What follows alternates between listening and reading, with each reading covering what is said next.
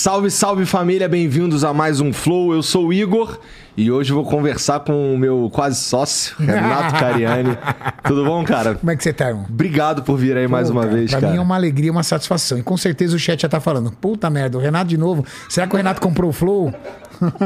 Não, acho que na agenda já tinha um monte assim, né? Já tinha. Caralho, Renato de novo, não sei. Mas dá bom. A galera fala isso, mas a galera Mas, assiste. mas eu não, assim, eu pessoalmente, assim, desculpa, galera, mas é que eu não me incomodo muito com que com esses comentários, porque, É. cara, é, é, sinceramente, assim, eu gosto, é, para mim é muito legal conversar com os caras que eu considero amigo. Então, por isso que eles vêm várias vezes, né? São os amigos, né? Por quê? Porque, pô, ah, sei lá, é mais tranquilo. Assim, eu nem. Quando é um flow, por exemplo, flow com, hoje eu sei que o flow é com Cariani. Então, é, eu nem me incomodo de fazer outras. Por exemplo, é, três podcasts no mesmo dia, porque eu sei que o de noite vai ser tranquilo. Acabou. Eu não preciso. É uma resenha entre amigos. É, não é. Pode até ser denso, mas. Mas é, é mais amistoso. Sabe? Quando a gente já se conhece e tudo mais, é pra mim, então, obrigado mais uma vez. Inclusive, porra, aí, Jean, de vez em quando eu passo o Cariani na, na minha timeline lá, aí eu viro pra minha mulher e falo assim: caralho, esse homem é que bonito pra caralho. E agora com esse narizinho aí? Tá inchado ainda, velho. Os caras ficam colocando Renato nariz de coxinha. Pô, calma, gente. Tem que esperar desinchar o negócio, pô. Demora. Ô, o cara falou que pode demorar até um ano. Só que ele faz depois. Depois você faz a cirurgia, ele avisa, né? Ah, entendi. Fala assim, porra, doutor, o negócio tá grande aqui, relaxa, cara, que vai demorar daqui um ano, resolve. Aí esses dias eu tava fazendo um programa ao vivo, os caras começaram a escrever Renato Nariz de Coxinha. Aí eu falei, pô. Aí eu fui olhar no espelho e tava formada a coxinha mesmo. Eu falei, caceta. Bom, a coxinha não vai pra dentro. Será que, eu no paguei pra, será que eu paguei pra isso? E, porra, é, o que pira foi essa, cara, de, de, de mexer no nariz? Cara, foi o seguinte. É, o meu médico, que é o Dr. Frederico, cara, ele é referência no mundo em, em rinoplastia. Referência no mundo. E ele é meu amigo. A gente tava treinando. Eu tinha, na semana anterior, rompido a cabeça longa do bíceps. E eu tava esperando o meu médico, o Dr. Zé Carlos, que é ortopedista, voltar. Ele tava na Áustria esse ano, pô, ma- machuquei em janeiro. E aí eu tava esperando ele voltar. Tu se, rapidinho, tu se machuca e aí, assim, o, o, o que acontece é que você não pode treinar. Na Mas verdade, eu tava teu- treinando. Com, com, o braço bíceps. fudido. Exatamente. Mas eu sou treinador. Então eu sabia o que eu podia treinar. Tá. Se for uma pessoa normal, não pode treinar. Eu tava treinando tudo aquilo que não ativa bíceps. E o Fred tava treinando comigo. Tava eu e ele treinando. Que é o Dr. Frederico. Aí o Fred chegou pra mim, eu falei pra ele, pô, vou, vou operar terça. Vou ter que ficar um tempo aí sem treinar, tudo, na recuperação. Aí ele falou assim: pô, por que você não opera o nariz aí também? Você reclama. Eu tinha um- uma depressão aqui muito grande. E quando eu tava muito cansado, isso aqui caía. Era uma depressão óssea. Ele falou: pô, você sempre reclama disso pra mim? Reclama, pô, já opera logo aí, cara. Eu falei: puta merda, terça-feira tomar anestesia geral, sexta-feira tomar anestesia geral. Aí eu falei: caramba. Aí eu lembrei da sensação que é anestesia geral. Falei, pô, é gostoso pra caramba, né, velho? Você fica ali, daquela loucura gostosa tal, você cai, Tu tá relaxa. conversando, daqui a pouco tu só apaga. É, e aí dá aquela brisa boa. Eu falei, tá bom, fechado. Terça-feira e sexta-feira vou ter a brisa da anestesia geral. O que as pessoas morrem de medo, né, cara? Aquilo me motivou. Falei, caramba, duas vezes na semana anestesia geral, que Então tu delícia. só fez porque o Fred é teu amigo. Fred é meu amigo. E ele que sugeriu. Na verdade, ele, ele, ele sugeriu, não. Eu já tinha dito que, pô, isso aqui me incomoda, Fred. Um dia você vai. Vou pedir pra você operar isso. Eu sempre falava isso pra ele. Mas eu sempre colocava o entrave da correria de trabalho. Aí ele falou assim, Renato, vamos conversar com o ortopedista, ver se não tem problema. O ortopedista falou, não, Renato, pra mim a cirurgia não vai ter problema nenhum. Eu preciso apenas que você eh, mantenha o braço nessa posição assim assado. Fred, vamos embora. Entendi. Caralho.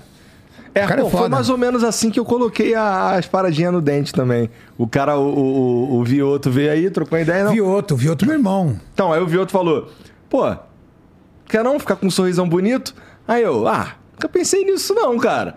Aí, não, vai, vai ficar bonito, cara, vai ficar maneiro, não sei o que, vamos fazer. É. Aí eu, pô, vamos então. Aí fiquei com os dentes Já era. ó. E Olha o aí, ó, sorriso, sorriso tá. Vioto aí, ó. Sorriso Vioto. o Vioto é fera. Bom, antes da gente continuar, deixa eu falar aqui dos patrocinadores de hoje.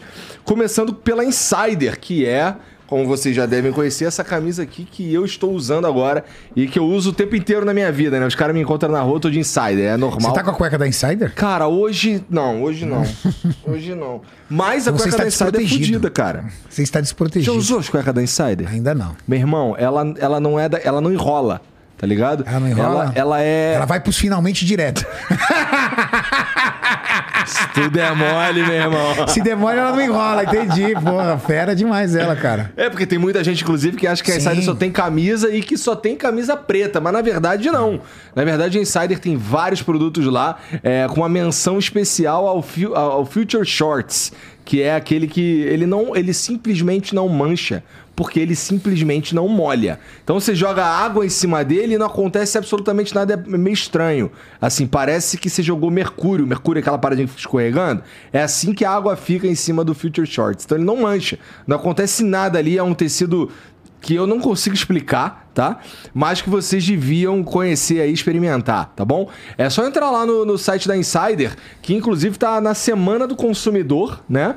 E, pô, tá rolando aí também. Tem, tem uns kits lá, cara. É, tem aqui, eles botaram aqui uma piadinha assim: um é bom, um é pouco, dois é bom, três é melhor ainda. Então, pô, tem as camisas pretas lá no kit, tá? Você entra e você enche o teu carrinho e ainda pode usar o cupom FLOW15 que você vai ganhar 15% de desconto, meu irmão. Tá diferente hoje, hein? Geralmente é menos. Então, se eu fosse você, entrava lá em insiderstore.com.br, o link tá aqui no comentário fixado, tá passando no QR Code também aí, vai passar ao longo do programa, e você vai ter oportunidade de experimentar essa roupa diferenciada do futuro, assim, que tem várias qualidades incríveis, na minha opinião. Eu acho que a que eu mais gosto é o lance de você lava, pendura e tá pronta pra usar daqui a pouco. Tá ligado? Primeiro que ela seca rápido, segundo que ela não, não precisa passar. Aí tem o caô de, de, pô, assim, você é um cara. É, que, pô, não gosta muito desse lance de passar roupa, não sei o que, assim, mas assim, não que eu passe roupa, tá? Mas eu- se eu falar isso minha mulher estiver ouvindo, ela vai me cornetar. Não que eu passe roupa, não é isso que eu tô dizendo, mas assim, o, o fato dela não ter que passar, pra mim é uma grande satisfação. Então, é insiderstore. Tá rindo de quê, Jean? Tu passa roupa, seu arrombado? Ah, moleque! É, é verdade, assim, se você, se você tiver a oportunidade de chegar no meu guarda-roupa e abrir, tu vai ver que só tem Insider, Flamengo e Approve. É só isso que tem. Então entra lá, insiderstore.com.br, usa o cupom FLOW15 e vai ficar gatinho, rapaz, de Insider aí, bonitão, não vai, Funari? Vai ficar. Então, pois é. Faltou falar alguma coisa? Tem o kit aí. Tem o kit aqui de... Tem tudo aí que você falou. Ah, e tudo que eu falei tá aqui, ó. Caraca, Boa, trocou a sacolinha. É, agora Eu já ganhei saco- tanto kit da Insider, falar. A pessoa, você sabe quando você tá indo em muito podcast? Quando você chega no seu closet e tem mais roupa da Insider do que do seu patrocinador. Você, caralho, velho. Porra, valeu. Obrigado, Insider. Isso aí. É, é isso, então. Será que dessa vez você acertou o tamanho? Porque você sempre erra. Não sei, vamos ver. Abre aí, a, a pô. galera acha que eu sou muito grande, velho. Então a galera bota extra GG, É que, 6G. ô, Cariane, não- Os caras não- acham que eu sou o Fábio Giga. Calma, Não- velho. não é só G não só. é isso, não é isso. Não é que as pessoas acham que você é Eu grande. sou bonito, não sou grande. Você é bonito, isso aí não forte. tem discu- discussão. Sou e assim, forte. a verdade é que você gosta de roupa muito apertada. Você acha? Essa daqui Deixa tá eu ver a calça jeans que tu tá usando. Deixa eu ver a calça jeans que tu tá usando. Olha lá, olha lá. Fala, fala pra mim, fala pra, pro Zezé de Camargo, por acaso. Mas, minha se tá eu, mas eu vou confessar que se eu Fala fosse pro sertanejo, eu tô no padrão do sertanejo forte. aqui, Se eu rapaz. fosse forte, eu acho que eu ia meter isso aí também. Ah, Porra, imagina. isso aí. Pô, ficar. Ué. Pô, tira- Fazer. É o Daron, que usa pequenininho pra valorizar mesmo. Pô, fazer uns vídeos, uns reels no Instagram lá na frente do espelho, assim, mostrando assim, pá. Pô, não, não, aí não, velho. Não, Mano, tu não. mete essa, pô. Não, não faço isso. não, não meto essa, não, velho. Assim, como é que é os vídeos no Instagram? Qual movimento você faz? Tudo erótico, assim. Que movimento, que isso, velho? Pelo amor de Deus. Bom, e tem o. É isso, entra lá em insiderstore.com.br e acompanha o Flow 15, tá bom? É, O outro aqui, o outro patrocinador que tá aqui hoje com a gente também, me é muito caro, que é o Stanley's Hair. Que quando você chegou aqui, tu olhou pra mim e falou assim: caralho, aí, agora eu tô Oh, cabeludo também. verdade, né? verdade. Quem fez o meu foi o, foi o Stanley, tá? É, que é, uma, é, é a maior rede de implante capilar da América Latina inteira. Tá? É, tem nas principais cidades do Brasil aí. E, pô, também estão com uma parada muito maneira aí na Semana do Consumidor. Que é, é uma campanha que tá escrito aqui, ó. Só fica calvo quem quer, meu irmão. Então, assim, só, só- só- você só vai continuar calvo se você quiser. Porque, assim, a rede a Stanley's Hair, ela já tem um, um- um preço bem diferenciado, tá? É, eu costumo comentar aqui que é metade do que me cobraram da primeira vez que eu fui me consultar. É, e ainda divide num montão de vezes, dá pra você pagar isso de forma bem tranquila, tá? É, e nessa semana do consumidor tem condições ainda melhores. Então, se você tá calvo aí, tá faltando aquele negócio aqui, ou a bundinha de macaco já tá aparecendo, ou sei lá, não tá tão denso quanto você gostaria, e você quer ficar peludo que nem eu, aí. Ô, Igor, então me faz favor. Ah. Pede pro Pacho tirar aquela peruca que ele tá usando. Vocês viram que o Pacho tá usando peruca, velho? E ele fica trocando toda semana é, cuidado a que tu peruca, fala velho. do Pacho que o bicho é socado. Não, né? toda hora ele troca peruca. Uma hora ele bota peruca loira, outra hora ele bota peruca lisa. Agora ele faz Chanel, tal, tudo. Entendeu? Mandei fazer um parcelamento lá na- no Stanley lá. Fala, pô, Stanley, agiliza aí. Meu treinador tão conceituado agora usa peruca, velho. Puta, Ah, eu tenho um dos melhores treinadores do Brasil agora usando peruca, velho. E eu tenho absoluta certeza E o pior que a mulher dele Stanley gostou. resolve. Então como é que eu vou contra o homem, cara? Eu tô tentando. Sentei com ele. É, eu juro, juro pelos meus filhos. Sentei com ele e falei, Pacho, vem cá, deixa eu tocar uma coisa aqui. Velho, pô, você é um treinador, um dos melhores do Brasil. A galera vai lembrar de você só pela peruca. Ele, tá bom, Renato, vou pensar. No outro dia ele trocou o modelo da peruca. Aí eu falei pro Maurício, falei, Maurício, eu não consigo convencer o Pacho a tirar a peruca. Ele falou, Renato, a mulher dele tá apaixonada pela peruca. Oh, meu Deus do céu. Ô, Stanley, ajuda nós aí, vai. Ajeita aí a Meu situação do Deus, Pacho. cara, como é que alguém fica apaixonado por uma peruca, cara? É, apaixonou, velho. Não tem jeito. Apaixonou, pode ver o Pacho tá. E e ele vai. rumo- Eu acho que a vibe dele agora é ir mudando o estilo, tá ligado? Qualquer dia ele vem de Rastafari. Puta que pariu. Imagina! Qual é, Pacho? O Pacho no Rastafari, velho! Ah, aí ele vai ficar igual aquele Ragnar mesmo. É. Manja! Ô, Pacho, eu vou resolver teu problema, vou falar com o Stanley. O Stanley vai dar um jeito nessa tua careca aí lustrosa. Porque, pô, né? É maneiro você poder ser careca. Agora, você ter de ser careca é ruim, né? Zoado. Então, você tava comentando da primeira foto que a gente tirou junto, né? Mano, meu Deus do céu, cara. Esse Stanley foi tipo o Padre Marcelo na tua vida. Salvou, cara. Tava muito feio, mas tava muito feio. Tava muito, tava muito, tava Ah, se muito. tirou pelo da barba, das costas, do saco pra dar conta de cobrir tudo isso. Não teve só na área doadora do lado. Não pode ser, cara.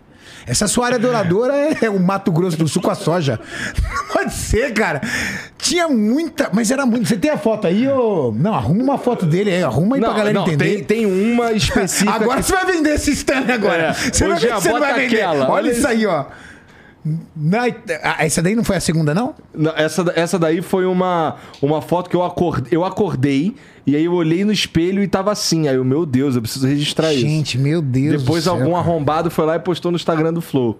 Não fui eu, não. E olha ali, o, o- não tá aparecendo aqui, mas o, o- geralmente quando mostra essa foto aí, o primeiro comentário é do Edmundo, me sacaneando.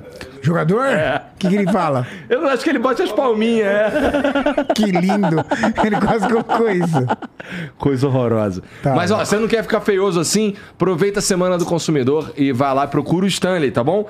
É... Como é que é? No Instagram, no site? Como é que é? No site, stanleyshair.com.br. E, pô, ó, pô, não fica cicatriz. Aqui, ó, não fica.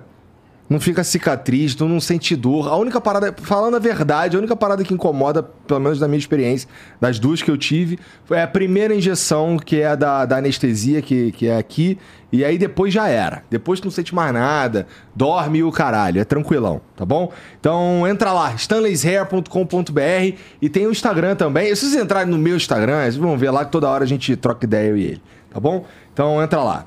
E, cara, deixa eu ver o emblema aí, Jean. Caralho! Caramba. Mão, cara. Eu queria ser desse tamanho aí, ó. Esse daí. Caraca, olha isso. Esse daí, esse daí. Lembra de uma foto, Cariane, que a gente tirou? manda pra mim esse aí. Nossa, co- moleque, eu, deixa eu te explicar de onde que vem essa foto aí. Lembra é, essa imagem? Ah, Lembra Ah. uma foto que a gente tirou eu, você e o balestrinho com a mãozinha na cara assim? É essa foto que eu tô falando. Ah, é essa? Não, não, não, não, não. Não, essa que eu tô lembro. falando. Essa a gente já tirou tinha feito no. uma. A gente tirou no, no CT. No CT. Nós três Lembro, lembro, lembro, lembro, lembro. Então, aí eu, a É gente, muito top. A gente tava imitando ali Quem? uma, uma pose de um desenho de um desenho japonês, de um anime, que é o, o Jojo, Jojo's Bizarre Adventure. E é porque no Jojo é sempre uns cara fortão, erótico, Sim. bonitão, caralho, não sei o quê. E esse daí, essa daí é uma pose clássica do personagem do Jotaro, que é o mais famoso dessa série. E pegaram aí e colocaram. velho. Ficou maneiro pra Quem fez caralho. isso? Foi o Lipe que fez esse estilo? Caramba. Inclusive. Bicho é pera aí. bravo mesmo, hein? Olha isso aqui. Ô, depois manda pra mim essa imagem, manda o Instagram dele também. Que eu vou postar e vou marcar. O Instagram dele é Lipnero Cunha, pra quem quiser seguir. E olha só, que ele, olha só essa arte que ele fez pra mim. Nossa, que top! Isso daqui velho. é a Isso gente- desenhado? É, isso aqui é eu, o Gian, e o, Mulambo e o Alê lá no Catar. Porque a gente foi ficando louco ao longo da parada, aí a gente pensou num Tasmania de Coringa. E aí esse aqui, esse aqui é a representação do nosso estado mental lá no Catar, que é o Rada Rada, né? Pô, mas ele é bom, hein? Ficou animal. Como o moleque desenha, é velho. O moleque é bom. Lipnero Cunha é o Instagram dele. E se você quiser resgatar esse, esse emblema aí pra deixar o teu perfil mais másculo, pra completar a tua coleção, só você entrar em nv99.com.br barra resgatar e usar o código que você vai me perdoar, mas não podia ser outro, Belo Nariz. Filha da mãe. Entra lá, coloca esse código aí e você vai ter essa, é- essa arte pra você. Se você fizer isso nas próximas 24 horas, porque depois a gente para de emitir e só vai ter acesso quem resgatou, tá bom? Você também pode mandar mensagem pra gente aí que a gente lê no final do programa ou você pode mandar áudio ou vídeo também. Então, é o mesmo preço, inclusive. Se quer mandar uma mensagem, manda, sei lá, filma a sua cara, filma o teu shape aí, pô. Saca o shape, porra. Uma avaliação de shape ao vivo aqui. É, porque eu aposto que vagabundo vai estar lá rindo da minha cara ao longo do programa. Porque, ó, isso aqui você pediu pra eu deixar em cima Ah, da você mesa. é um desgraçado. Né? O que, que tinha naquela embalagem vazia que era desse tamanho? Tinha um sanduíche de mortadela. Sanduíche de mortadela com uma caixa de sonho. Ah, só tinha quatro sonhos aqui, pô. Só quatro. Não, tá aqui, pô, os sonhos. Eu tô, eu tô com vergonha de comer, pô. Meu Deus do céu. Mas Essa eu tava tomando o quê? Um refrigerante zero. Nossa. Enfia no rabo esse refrigerante zero. Você sabe que a maioria das pessoas tem essa situação, né? É. O cara vai na churrascaria, enche o rabo de comer carne, pede doce, o caramba quatro, e fica, e fica eh, trazendo zero, aí pede refrigerante zero. Se o refrigerante é de máquina, ele chega pra, pra garçonete e fala assim: é zero, né? Tipo, não me fode, é zero, né? Porra, velho, tá comendo feito elefante, entendeu? Tá preocupado com a desgraça do refrigerante? É isso aí. Ô, pô. Para, cara. Isso é um bagulho que eu olhava na Não, e o cara preocupado. Será que é zero? Não sei não se é zero. Ah, vai. Acorda, mano. Tá comendo o planeta Terra inteiro, tá com medo da, da, da, da garçonete te fuder com refrigerante zero. Ô, Que isso, Mas cara. o Cariani, cara, quando da é onde que essa linha? Quando é que tu se tornou um grande fila da puta a ponto de fazer o que tu fez com o Maurição, cara? Mano, Cara, nossa, ó, olha só. Eu, Será o que a galera viu? O Gê me mostrou esse vídeo. Pra quem não tá entendendo nada, é o seguinte, cara. Você começa o vídeo. Todo um texto assim. Motivacional, Motivacional, pai. falando Favela de sonho. venceu. Falando de sonho, não. Favela venceu. O cara tem um carro aí de maior valor, já teve um outro. Pô, mas o sonho dele era ter um Civic. E, dura- e- e eu dirigindo no carro, mandando várias indiretas nele na câmera, ele não entendia. E aí ele, e aí ele assim, ouvindo quase chorou. ali, quase chorando. Eu tava, você tava vendo a hora do Eu ia apertar chorar. pra chorar, mas eu falei, pô, é, a maldade é li- tem limite, né? Maldade tem limite. Se eu apertasse um pouco ali no motivacional, ele chorava, velho. Eu falei, não, tá bom. Se eu apertasse, eu tocasse no, no, no assunto das filhas, tal, tudo, do apartamento, das dívidas, ele ia começar a chorar. Só que aí na hora que levantasse o carro, velho, ia ficar E pesado. aí ele queria ter um carro vermelho. É o sonho da vida dele, desde moleque, era ter um Civic vermelho. Quando ele era moleque, era o sonho dele. Mas vermelho não tem nada a ver, velho. O rosa é muito mais top. Aí o Cariani vai lá, leva o cara, o cara tá crente que vai receber um Civic vermelho. Quando abre a porta, meu irmão, assim, e o mais maneiro, Olha isso, velho. É rosa fosco, velho. Só ele tem esse carro. Quero saber. Comenta aqui se você já viu um Civic roda fosco. E eu quero chamar a atenção pra calça do Cariani apertadíssima lá, ó, nem cabe nele, ó. Mas, cara, cara, como você é um arrombado, cara. Pô, Olha lá, velho. A cara dele. Não, e o jeito que tu fala aí ao longo do, do, do- do vídeo, sacaneando ele É. e tentando convencer, entre aspas, né? Tentando convencê-lo que o rosa é muito mais legal, cara. Puta que pariu, cara. O que que tu falou pro cara da loja? Esse é o cara da loja, Ah. né? Esse não é o cara da loja? O cara, Cara que da loja. Então, o que- Paguei. Não, tá, mas aí, mas aí, o que, que ele achou de. Ele Ah. confirmou contigo, porra, é rosa choque mesmo? O que, que tu falou pra ele? Eu falei pra ele o seguinte, ó, é rosa porque nós trabalhamos com YouTube. E aí o carro vai ficar vermelho depois, mas a gente vai fazer rosa pra poder gerar um conteúdo brincar. Ficar, ah, então, então beleza. Tu é um arrombado, cara. O cara não ia comprar ideia? Claro que o cara sabe que a gente é do YouTube, o cara me conhece. Caralho. Mas ainda tá rosa? Tá rosa. Tá rosa que agora vai ter que comprar o vermelho, esperar tudo. Eu fico imaginando ele chegar no shopping, cara, com um carro rosa. Mas vamos duvidar da masculinidade dele até dizer chega, né? Não tem jeito. Cara, não, mas assim. Eu falei pra ele, dá pra tua mulher o carro. Não top. duvido ele Ah, dar. ele, ele filmou, filmou pra mulher dele, a mulher dele ficou horrorizada. É mesmo? Oh, detestou o carro. Só as crianças gostaram. As duas filhas dele adoraram. Porque parece o carro da Penélope Charmosa, né?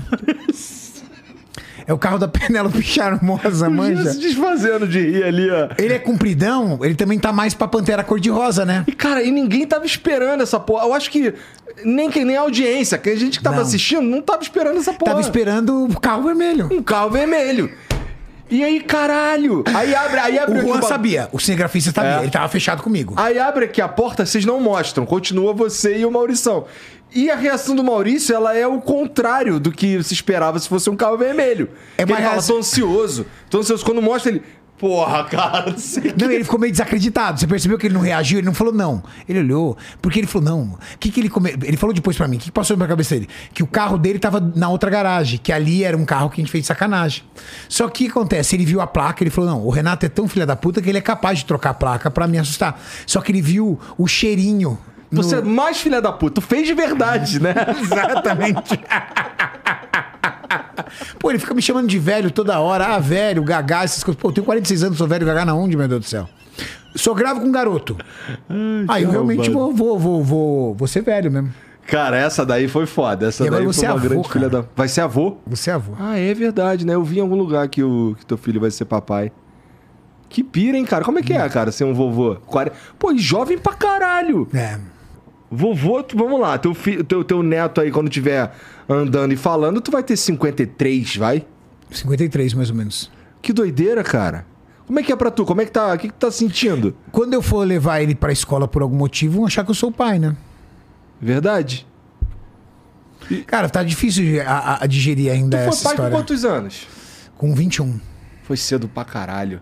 Natural que seja vovô cedo também. É. Caralho, maneiro, cara. Maneiro mesmo. Eu não sei o que, que vai.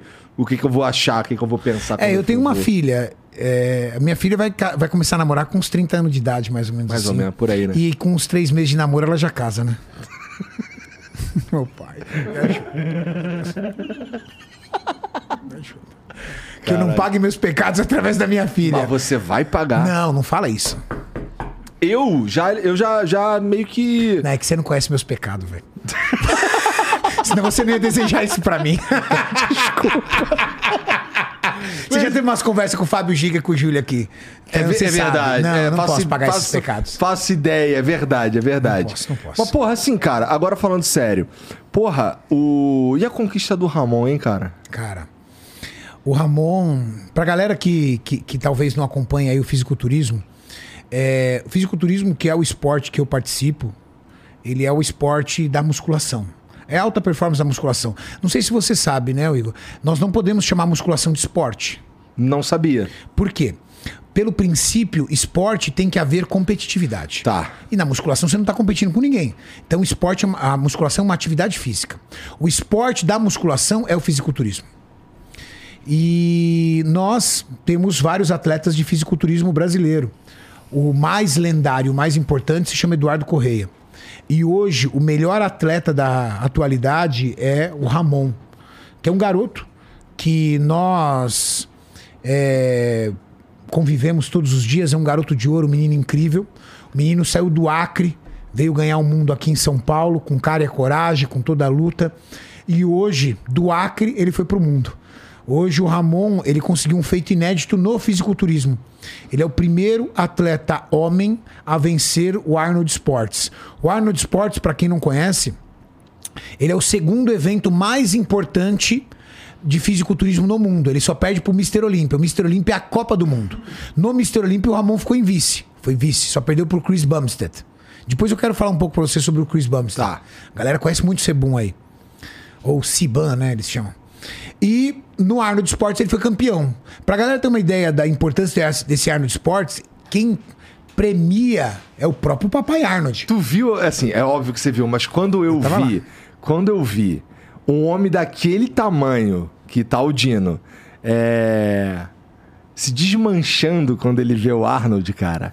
Melhor Aquilo é foi isso. emocionante. Na hora eu parei e mandei uma mensagem pra ele parabenizando. Foda, né? Porque assim, o moleque é muito foda. É. E assim, e ele é muito, eu já tive a oportunidade de estar com ele também, e assim, ele é muito humano também. Muito. E assim, o jeito que ele dem- assim, o jeito que, o, que ele reage quando o Arnold chega pra premiá-lo, Parece uma criança, cara, né? De parece uma feliz. criança, um homem daquele tamanho, É, cara. Ele é coração muito bom. Ele, porra, cara, não acredito. Nossa, não. Shit's crazy, shit's crazy. Cheats Crazy, my man. Mas ele lançou um Cheats Crazy, my man Arnold. Eu vi. Ô, você sabe qual é o lance, cara? Isso virou uma febre nos Estados Unidos agora, entre os amantes fisiculturismo. Todo mundo fica usando esse termo dele agora. Shit's crazy. A galera fica usando. Que maneiro, o cara. Mas ele reagiu como uma como um- um- uma realização de um sonho, né? Não parecia um uma criança realizando um sonho quando ele viu total, o Papai Arnold total, ali? Total. Muito foda. Mas o moleque é, mini, o moleque é embaçado, né, velho? Mas como é que. Mas o, o processo pra ele Ramon chegar ali. muito embaçado. Tu participou de todo o processo pra ele chegar Todo, ali? Todo. A gente tá sempre junto. Isso é uma tá construção de, perto. vários anos, não é? Não é. Muito- Tem uma preparação que é mais intensa é, é um pouco antes do, do, evento, mas pra ele chegar ali é uma construção que co- acontece desde que ele chegou em São Paulo, né? Ó, o- essa construção vem antes de ele chegar em São Paulo. O Ramon, pra, pra você entender, Igor, o Ramon ele começou a treinar numa praça, de frente à casa dele.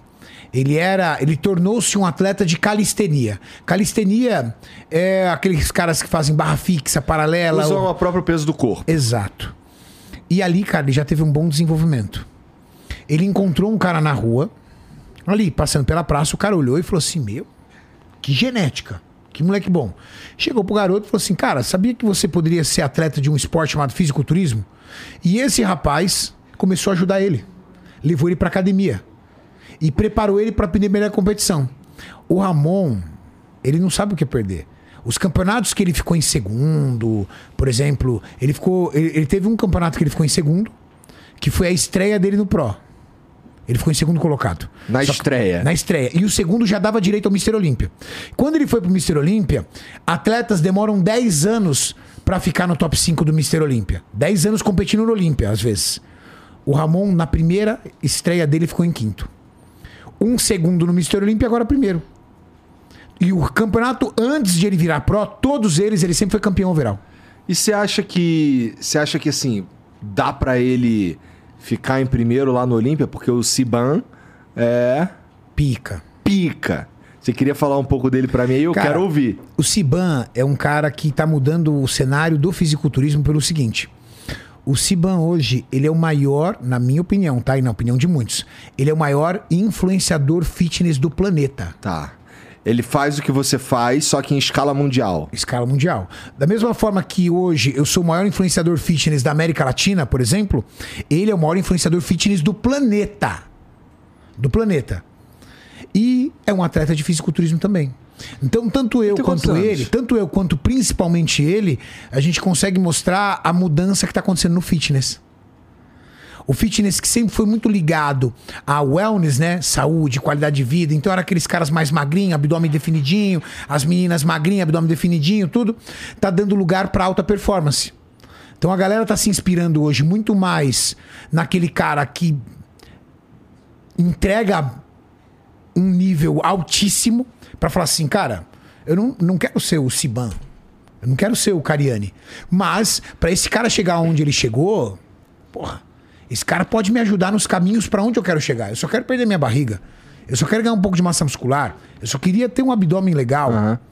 E isso tá muito bom. E o Siban é canadense, né? Mora nos Estados Unidos, mora na Flórida. Não sabia que ele era canadense. Ele é canadense, mora na Flórida. Bom, a- ele tem uma puta vantagem que é falar inglês, né? Daí ele consegue atingir Ele, o tem- mundo. ele fala inglês, ele é um cara muito carismático. é, eu convivi esses dias agora com ele, porque quando acabou o Arnold Sports em Ohio, eu fui pra Phoenix, no Arizona. Lá, o Ramon foi encontrar o Siban. Foi muito foda os caras. Vocês foram lá pra isso. Pra isso. Tá. Eu fui pra fazer outra coisa também. Tá. Eu tinha um programa pro Mr. Olímpia que chama Tri- é, Prime Time Muscle, que é o programa de, de esportes do Mr. Olímpia. Eu fui gravar quatro episódios do Time Prime Muscle. E acompanhar o Ramon também. Pra estar ali com ele, pra, pra ajudar. Tava lá quando ele encontrou o Siban? Tava. Como é que foi isso daí? Cara, o Siban é um cara muito simpático, cara. Pô, trata ele muito bem, deu parabéns, conversou. Um menino do bem, cara. O- ó, em eu- geral, a galera do. Os, os competidores são assim? No, São, no- cara, são. Tem, tem os malinha, tem os chatinhos. Sempre tem. Sempre tem, mas os, o Siban em especial, o Siban e o Ramon, cara, são dois moleques que. pff, fora de curva do coração, os dois meninos. Maneiro. Maneiro, maneiro. E o Ramon, cara, você pensa que a língua vira barreira pro Ramon? Vira não, velho. Vai ali no gesto, usa o aplicativo. Ele já arranha algumas coisas em inglês, tá? Arranha bem. Ele entende muito mais do que fala. Então isso ajuda muito, né? Porque ele consegue entender o que o cara tá falando. Só que agora é o seguinte, né, cara? No aeroporto onde ele tá, os caras param ele. Agora é um cara internacional. Fudido, cara. Fudido, o Ramon Mas, internacional. a- eu, eu acho que, bom, se eu pudesse. é, se eu tivesse na posição de dar um conselho sobre isso pro Ramon, era. Porra, de repente encontrar um psicólogo pra. Porque assim, ficar famoso do nada, às vezes é um E muito problema. rápido, né? Muito rápido, muito rápido. E ele não é. E ele é jovem, né? O Ramon tem quantos anos? 28. É, bom, não é tão jovem, mas o lance do, de sair do, de um lugar que você não é conhecido para se tornar conhecido internacionalmente. Literalmente do Acre pro mundo. Literalmente do Acre pro mundo. Isso tem o, po- o potencial de mexer com a tua É. cabeça. Exato. Então, o cuidado psicológico aí nesse, nesse ponto é, na minha opinião, importante. O- essa questão, é, o Ramon tem uma cabeça muito boa. O Ramon não é um cara que ligado no hype, não é um, é um menino muito. O negócio dele é a casa dele, família, filho, a filhinha que vai, que vai nascer, que agora a esposa dele tá grávida, tudo. Mas eu concordo contigo. Um psicólogo te ajuda muito. Por mais que você lide bem com isso, o psicólogo pode te ajudar a lidar com a pressão. A pressão é complicado. Porque não é nem às vezes a mudança de personalidade, mas é difícil a pressão. É, eu acho Porque que é o fã é mesmo tão falando. apaixonado, É. e o fã brasileiro, ele é muito apaixonado, cara. Então o fã brasileiro, ele quer ser seu técnico. Acontece isso com o Neymar. Porra, pressão do Neymar é foda. É. Tem, por quê? Porque o fã é apaixonado, então o, o, pro fã, o que, que o Neymar tem que fazer? Treinar, dormir, jogar. Treinar, dormir, jogar. Treinar, dormir, jogar. Acabou. E a mesma coisa com o Ramon, cara. Mesma coisa. E aí todo mundo é muito Mas é que o Ramon não já é mais ou menos esse cara mesmo? ele é, ele é mais ou menos esse cara. Mas todo brasileiro ele tem aquela coisa de querer ser técnico. Ramon, eu acho que você tinha que melhorar essa pose. Pô, você tem que treinar com o fulano. Ó, você tinha que fazer um treino de pose com o Beltrano. Eu acho que o Ramon tinha que viajar pro lugar tal e treinar com o monge do Tibete, sabe? É, é chato, velho.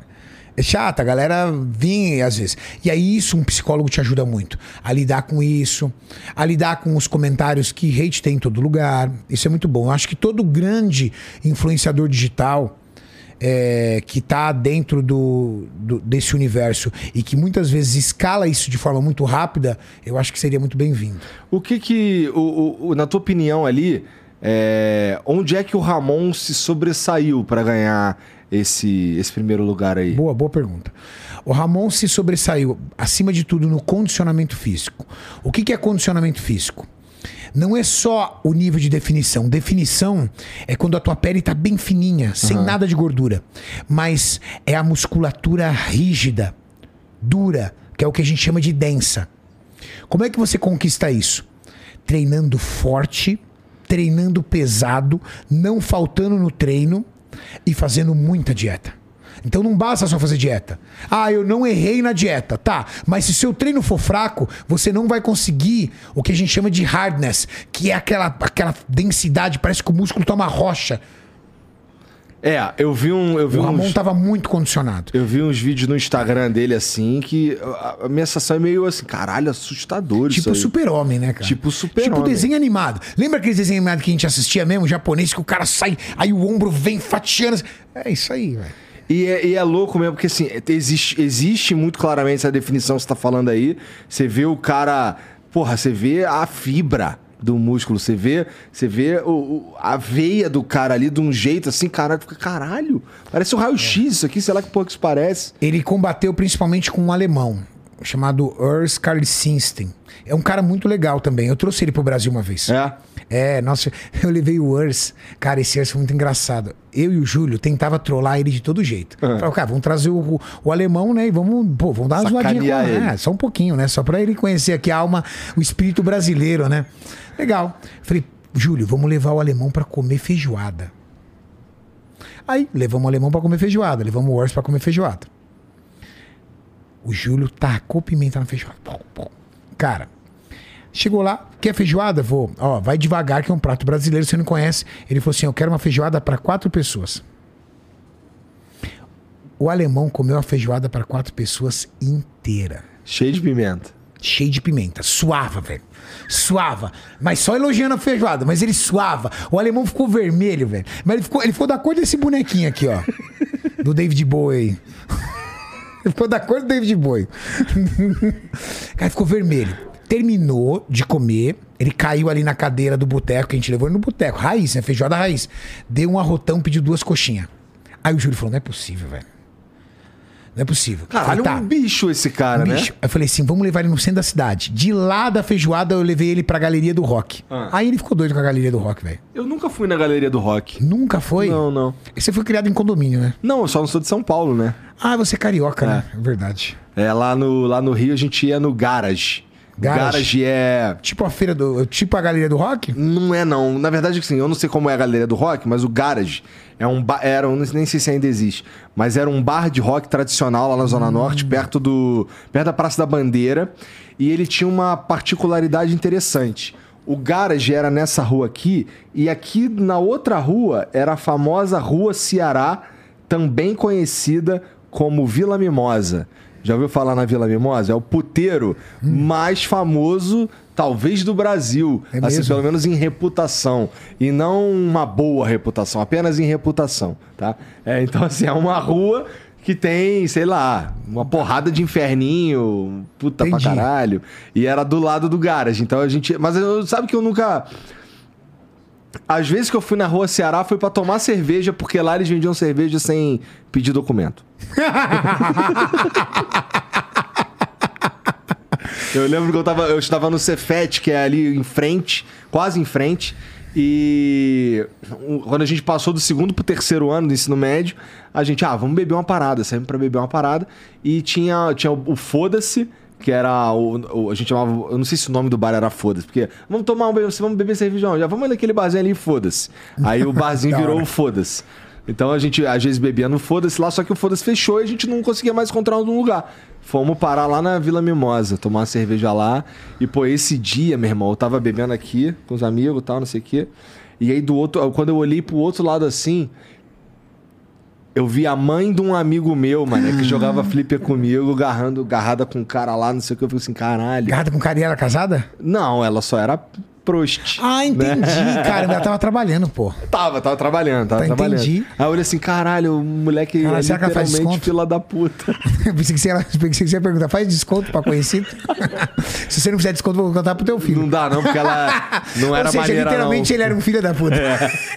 Não era maneira não. Não era e maneira. porra, é, é, mas, mas assim, a galeria Hum. do rock em si, eu não sei nem o que, que tem lá. Porque o Garage, eu não sei, não deve ser a mesma vibe. O Garage é um barzinho. Não, que de- é uma galeria, vende muita coisa, cara. Vende CD antigo, vende vinil, vende roupa, vende bottoms do- de rock, vende instrumentos, vende roupas normais. Cara, o E tu alemão foi lá adorou. levar o alemão lá Pô, só do ponto de vista cultural mesmo. É, pra ele conhecer um lugar que tá, provavelmente nunca ninguém ia levá-lo. Aí no Brasil ele curtiu pra caramba. E o Ramon combateu contra o Urs. O Urs tem um físico muito bonito também, cara. Cara de cintura. O, o- E a- onde que ele perdeu, então, pro Ramon? A categoria Class Physique, que é a categoria do Ramon, ela prioriza três pontos que são muito importantes. Porque é uma categoria que bate peso. Você Tá. não pode ser gigante, Aham. porque você tem uma relação peso-altura. O Ramon, que tem um pouquinho mais de 1,80m, ele tem que pesar no máximo 101 quilos. Qual é a vantagem dessas categorias que tem relação peso e altura? Como o cara tem que bater peso, ele entra muito definido.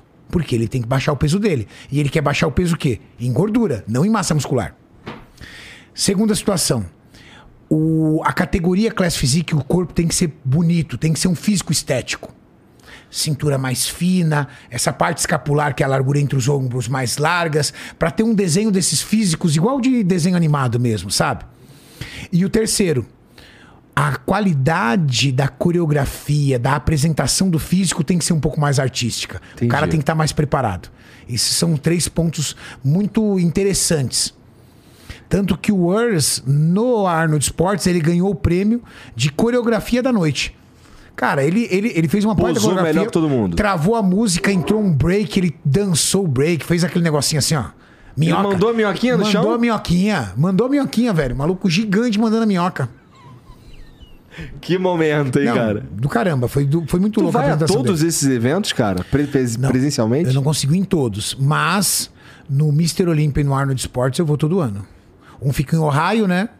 Que na cidade de Columbus, que é a capital de Ohio, e o outro esse ano ficou, foi em Vegas. Esse ano passado foi em Vegas, esse ano vai ser em Orlando. Orlando é mais perto. Né? Orlando é mais perto. Eu prefiro Vegas. Ah, Vegas é muito foda. Nunca fui. Cara, eu amo aquela cidade, cara. Nossa, pra mim a cidade mais legal dos Estados não, Unidos é é Vegas. basicamente uma rua, pelo menos é o que me fala. Vegas não dorme, cara. Ah, Nova York também não. Sim. São Paulo também não. Cara, mas sabe qual é o legal de Vegas? Ah. É que tá todo mundo ali se divertindo. Então a vibe é de diversão, de curtição, porque tá todo mundo ali curtindo. Os cassinos. Quantos filmes já não foram feitos dentro dos cassinos? Os cassinos, o Beládio com aquela sinfônica da, da, da- das, dos chafarizes, o Caesar Palace, cara, pô. Quantos filmes já não foram feitos no Caesar Palace? Aquele outro, acho que, o acho que o Belágio foi o do 11 Homens e um Segredo. Cara, tem muito filme. Bom, tem, ali. tem, toda, tem muita história ali Tem também. muita Elvis história. Presley É, e tudo mais, né? Tem os cassinos do. Tem, tem o hotel do Trump. é, então, Vegas é foda, cara. Vegas é muito louco. Tu vai lá pra fazer outras coisas E quando também? eu era garoto, o Mr. Olímpia sempre era em Vegas. Então eu, eu, eu criei, eu, eu cresci com essa cultura de ser em Vegas. Entendi. Ué, por que que mudou, será? Acho que é custo, né, cara? Lá deve ser caro pra caralho, né? Eu acho que nem Já o custo do evento, maneira o custo para as pessoas ficarem mexendo. Hã? Não. nunca perdeu? Eu nunca te contei da história do meu avô? Não. Eu tenho, a, eu tenho aversão a, a jogo por, por influência da minha mãe. O meu vô, ele era jogador de pôquer profissional. A minha mãe, quando nasceu, já tinha 15 dias quando meu pai vol- meu avô voltou para casa. Eu tenho uma história, cara, que eu conto para os meus amigos, que é muito fera. Eu acho que eu nunca contei num podcast. Meu vô chegou um dia pra minha avó e falou assim: Meu avô não tinha nada, meu avô era barbeiro, tá? Barbeiro. E trabalhava num salão de barbearia. Meu avô chegou pra minha avó e falou assim: Cida, eu ganhei uma farmácia. Porque meu avô é de uma época que é fio do bigode, velho. Os caras metiam a chave aqui, ó. Valendo o meu negócio, valendo o seu negócio, valendo o seu negócio. Perdeu o negócio, o cara entregava a chave e ia pra casa chorar. Acabou. Não tinha essa. Aí ela ficou deslumbrada, tal, tudo, minha avó, aquele perrengue danado, tudo. Passou alguns dias, ele chegou e falou assim: Cida, eu ganhei um mercado. Mercadinho de bairro. Quando ele Caralho, falou. velho, era pica mesmo no Não, poker. calma, pica o caralho, velho. Entendeu? Você vai entender o tamanho da pica. Então Aí- me conta aí enquanto eu como um sonho, ó, Cariani. desgraçado, velho. O que eu faço com ele, Gianzão? Você vai morrer de diabetes, desgraçado. Que isso derreta e vá direto pro seu vaso arterial.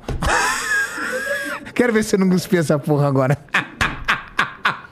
Eu não, que é gostoso pra caralho. Seu, seu sangue deve estar igual o leite condensado, grosso, cheio de açúcar. A sua artéria, a artéria dele tá tão espremida, velho. Entendeu? Tá parecendo uma tristeza. Fluido de óleo. Sangue parece fluido de óleo, tão grosso. Invejoso. Qual foi a última vez que você fez o exame de sangue? Então. Quando você era criança, pediatra, né? Pediu exame de sangue em você. Eu fiz pra o quê, né? Vai ver pra quê? Só fica doente quem vai, quem, quem, É, quem vai no porra, médico, é. porra. Isso aí. Isso aí. Teu avô. Meu avô chegou em casa e falou pra Cida: Cida, ganhei um mercado. Velho. Na hora que ela falou, ele falou isso. Minha mãe que conta, né? Minha avó caiu de joelho e falou assim: pelo amor de Deus, Zé, para de jogar. Olha o que Deus está fazendo por nós. Ele fez isso. Para de jogar. Acabou. Você venceu. A gente tem uma farmácia, a gente tem um mercado. Vamos começar do zero agora. A gente não tem uma casa para morar, você tem dois comércios. Quem te deu foi o jogo, tá bom. Ele falou assim: Eu juro, eu não vou mais jogar. Parei, parei. Passou um, dois dias, cinco dias, passou um tempo. Ele falou assim: Vou ali e já volto. Ou, minha mãe fala que minha avó chorava. Ele saía, minha, minha avó ia, ia chorar. Ele voltou depois de 15 dias, barba, todo lascado, sujo. Chegou pra minha avó e falou assim: Cida, arruma as crianças. Eu perdi a farmácia, eu perdi o mercado e eu perdi tudo que a gente tem dentro de casa. Meu Deus do céu. Minha mãe cara. falou que foi morar na casa dos outros de favor. Meu avô cortar cabelo pra conseguir arrumar a cama, essas coisas. Sabe quem tirou meu avô do jogo? Ah, A religião. Nada tirava ele do jogo. O jogo é um vício, velho. Então minha mãe não deixou nunca a gente brincar com carta, dominó, coisas. nunca deixou. Traumatizou ela, né? Meu Deus, mas sinistro isso aí. Aí meu avô saiu do jogo, barbeiro, barbeiro montou o salão de barbearia dele. Seu José Mariano. Entendeu? Ele tinha um salão de barbearia num bairro chamado Cidade Dutra. Um salãozinho assim, ó. Morreu cortando cabelo. Até ficar velhinho. O jogo Ele fez foi dele pra- um ele- miserável ele a foi- vida inteira. Ele foi pra. encontrou uma religião que tirou ele da. A religião tirou ele. É, tem, a religião com certeza tem aspectos positivos também, né? Tem. O- o- Eu acho que esse é o grande poder da religião, né? Mudar pessoas quando elas estão numa situação muito difícil. Eu já eu conheço pessoas é, que, que mudaram a vida, assim, vício em droga, vício em álcool, por causa da religião. A religião tem alguma importância na tua vida? Não. Não A presta na minha nisso. vida tem Deus. Mas não o Não fato não ir congregar, não, nada disso. Não, porque é, boa parte da, da, assim, do distanciamento que eu tenho de alguns familiares está ligado a fatores religiosos. Entendi, entendi. Então eu não. Eu, eu vou dizer assim pra você. Você vai conseguir falar comigo sobre qualquer coisa, menos com religião. Se eu entrou na sua religião, eu já peço pra você cortar. Não, falo, por favor. Isso aí eu não falo. Não gosto de falar sobre religião. Entendi, entendi. E pô, como é que tá, como é que tá a fábrica lá, cara? Como é que tá a tua vida? Nossa. Essa semana eu estarei em quatro lugares ao mesmo tempo. Ah, Ao mesmo tempo, numa mesma semana. Ó, domingo eu estava em Florianópolis. Segunda e terça em São Paulo. Quarta-feira em Recife. Quarta-feira mesmo e quinta em Campina Grande, na Paraíba. E sexta-feira no Caribe. Faz a conta. Florianópolis, São Paulo, Recife, é, Campina Grande, cinco lugares em seis dias. pô, mas fechou bem demais, hein? Meu irmão, se eu não levar minha mulher pro Caribe e passar quatro dias lá, eu, se eu fosse ela, fazia minha mala e deixava do lado de fora. Qual é? Não tem que saber passar o não, pano, né? cara. Não fala isso não. Você ficou 30 Porque a fora. Mariana vai ouvir essas porra aí e vai querer viajar Você ficou também. 30 dias fora. Você fez algo por ela depois desses 30 dias? Você levou ela pra viajar em algum lugar? Ah, dei aquele sapeca, né? Não, isso daí. isso quem só leva vantagem é você. Quero saber o que você fez por ela, não o que você fez por você mesmo. Ou você tá achando que você é quem agora? O rei do pornô. Sou tava o Alexandre Frota, eu. Você acha que você é o Alexandre Frota da nova geração. Você pega- vai, se- vai manter o legado dele, que agora virou deputado. Mas Você então todo essa da- Ah, dessa- vai mudar assunto, né? A sua esposa deve estar assistindo. O que, que você fez por ela? Você ficou 30 dias no Oriente Médio. E depois de 30 dias, você levou ela pra viajar na onde? Ah, a gente foi pro Recife. Eu fui trabalhar, mas eu levei ela e ela curtiu. Vai, Então pronto, já? então pronto. Ficou curtindo. Então valeu, então valeu, então valeu. É... Mas assim, desses, desses cinco lugares que você vai, só um é de rolé. Só um, o resto eu trabalho.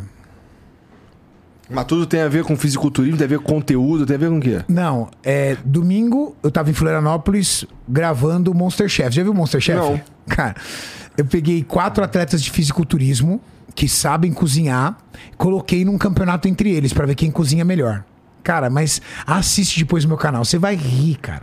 Júlio, Rafael Brandão, Eduardo Correia e Gabriel Zancanelli. É, eu já vi É o um sacaneando o outro, Eu cara. já vi o Júlio falando que é, um atleta de fisiculturismo é importante que ele saiba cozinhar, porque ele vai precisar cozinhar a própria comida. é um dos pilares muito importantes do fisiculturismo, a dieta. Você vai depender sempre de terceiros para sua dieta, você tem que aprender a cozinhar. E aí, nesse Monster Chef aí, era só essas comidas ruins que vocês comem? É suco de peixe? Não, o cara tem que fazer uma comida fera. O que, que é uma comida fera pra tu? Por exemplo, esse final de semana, eles tinham que fazer uma comida, uma refe- um jantar e uma refeição livre, não é uma comida de dieta. Aí tinha uma peça de carne e vários tipos de ingrediente. O Eduardo Correia, por exemplo, fez uma torta folhada, Nossa. recheada de filé mignon. O, o Júlio fez um polpetone com macarrão de molho rosé. O Rafael Brandão fez um medalhão de filé mignon com macarrão com molho de queijo. Inacredito, ficou bom? Ficou bom. Quem ganhou foi o Eduardo Corrêa. A, massa, a, a- a- a torta que o Eduardo fez ficou surreal. Quem são os jurados? Eu, a Tati, minha esposa, porque ela é uma sou especialista em receita fitness e cozinha e é nutricionista, e o Horse, que é um atleta de fisiculturismo open. Ou seja, só tem monstro mesmo na parada. Só monstro. Entendi. E é muito divertido porque é um sacaneando o tempo todo lá, cara. Tu que teve essa ideia, cara? Quem te- é, na verdade, o Rafael Brandão tem- teve a ideia de montar um quadro no, no canal sobre cozinha, cozinhando. Eu falei, não, vamos fazer o seguinte, vamos fazer um, um desafio entre os atletas. Aí eu montei o quadro. Mas por que, por que- Porque já tava todo mundo em Florianópolis, por isso que foi lá? Na verdade, eu tive a ideia de montar esse desafio antes de nós irmos. É. E aí, e aí como tava todo mundo lá, fizeram lá. É, fizemos lá. Eu tenho um, um amigo nosso que tem um- um- uma cozinha, ele tem uma, uma escola de gastronomia. Aí ele liberou lá o espaço pra gente. Cara, é muito legal o lugar, puto espaço. Cada um tem sua mesa, bancada um do lado do outro. É um negócio bem profissional, cara.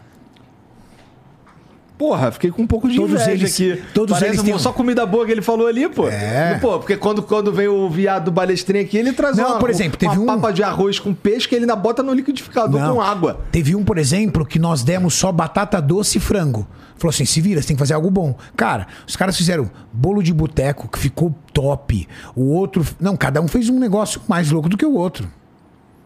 E aí tu ficou amarradão, curtiu muito fazer isso aí que tu comeu de verdade esse dia. Na verdade, o- a torta, tudo, a gente come tudo. Pô, bom pra caramba. e aí, no Florianópolis, em Florianópolis eu gravei o Monster. caralho. Segunda e terça eu fiquei na fábrica. Fiquei na fábrica e tinha aqui o nosso encontro. Quarta-feira em Recife eu tenho um encontro com o cliente. Quinta-feira em Campina Grande eu tenho uma presença VIP. Tirar foto com a galera. A fábrica hoje ela anda sem você precisar estar lá, eu suponho. Ela anda, ela anda. Ela tem uma estrutura muito grande, né?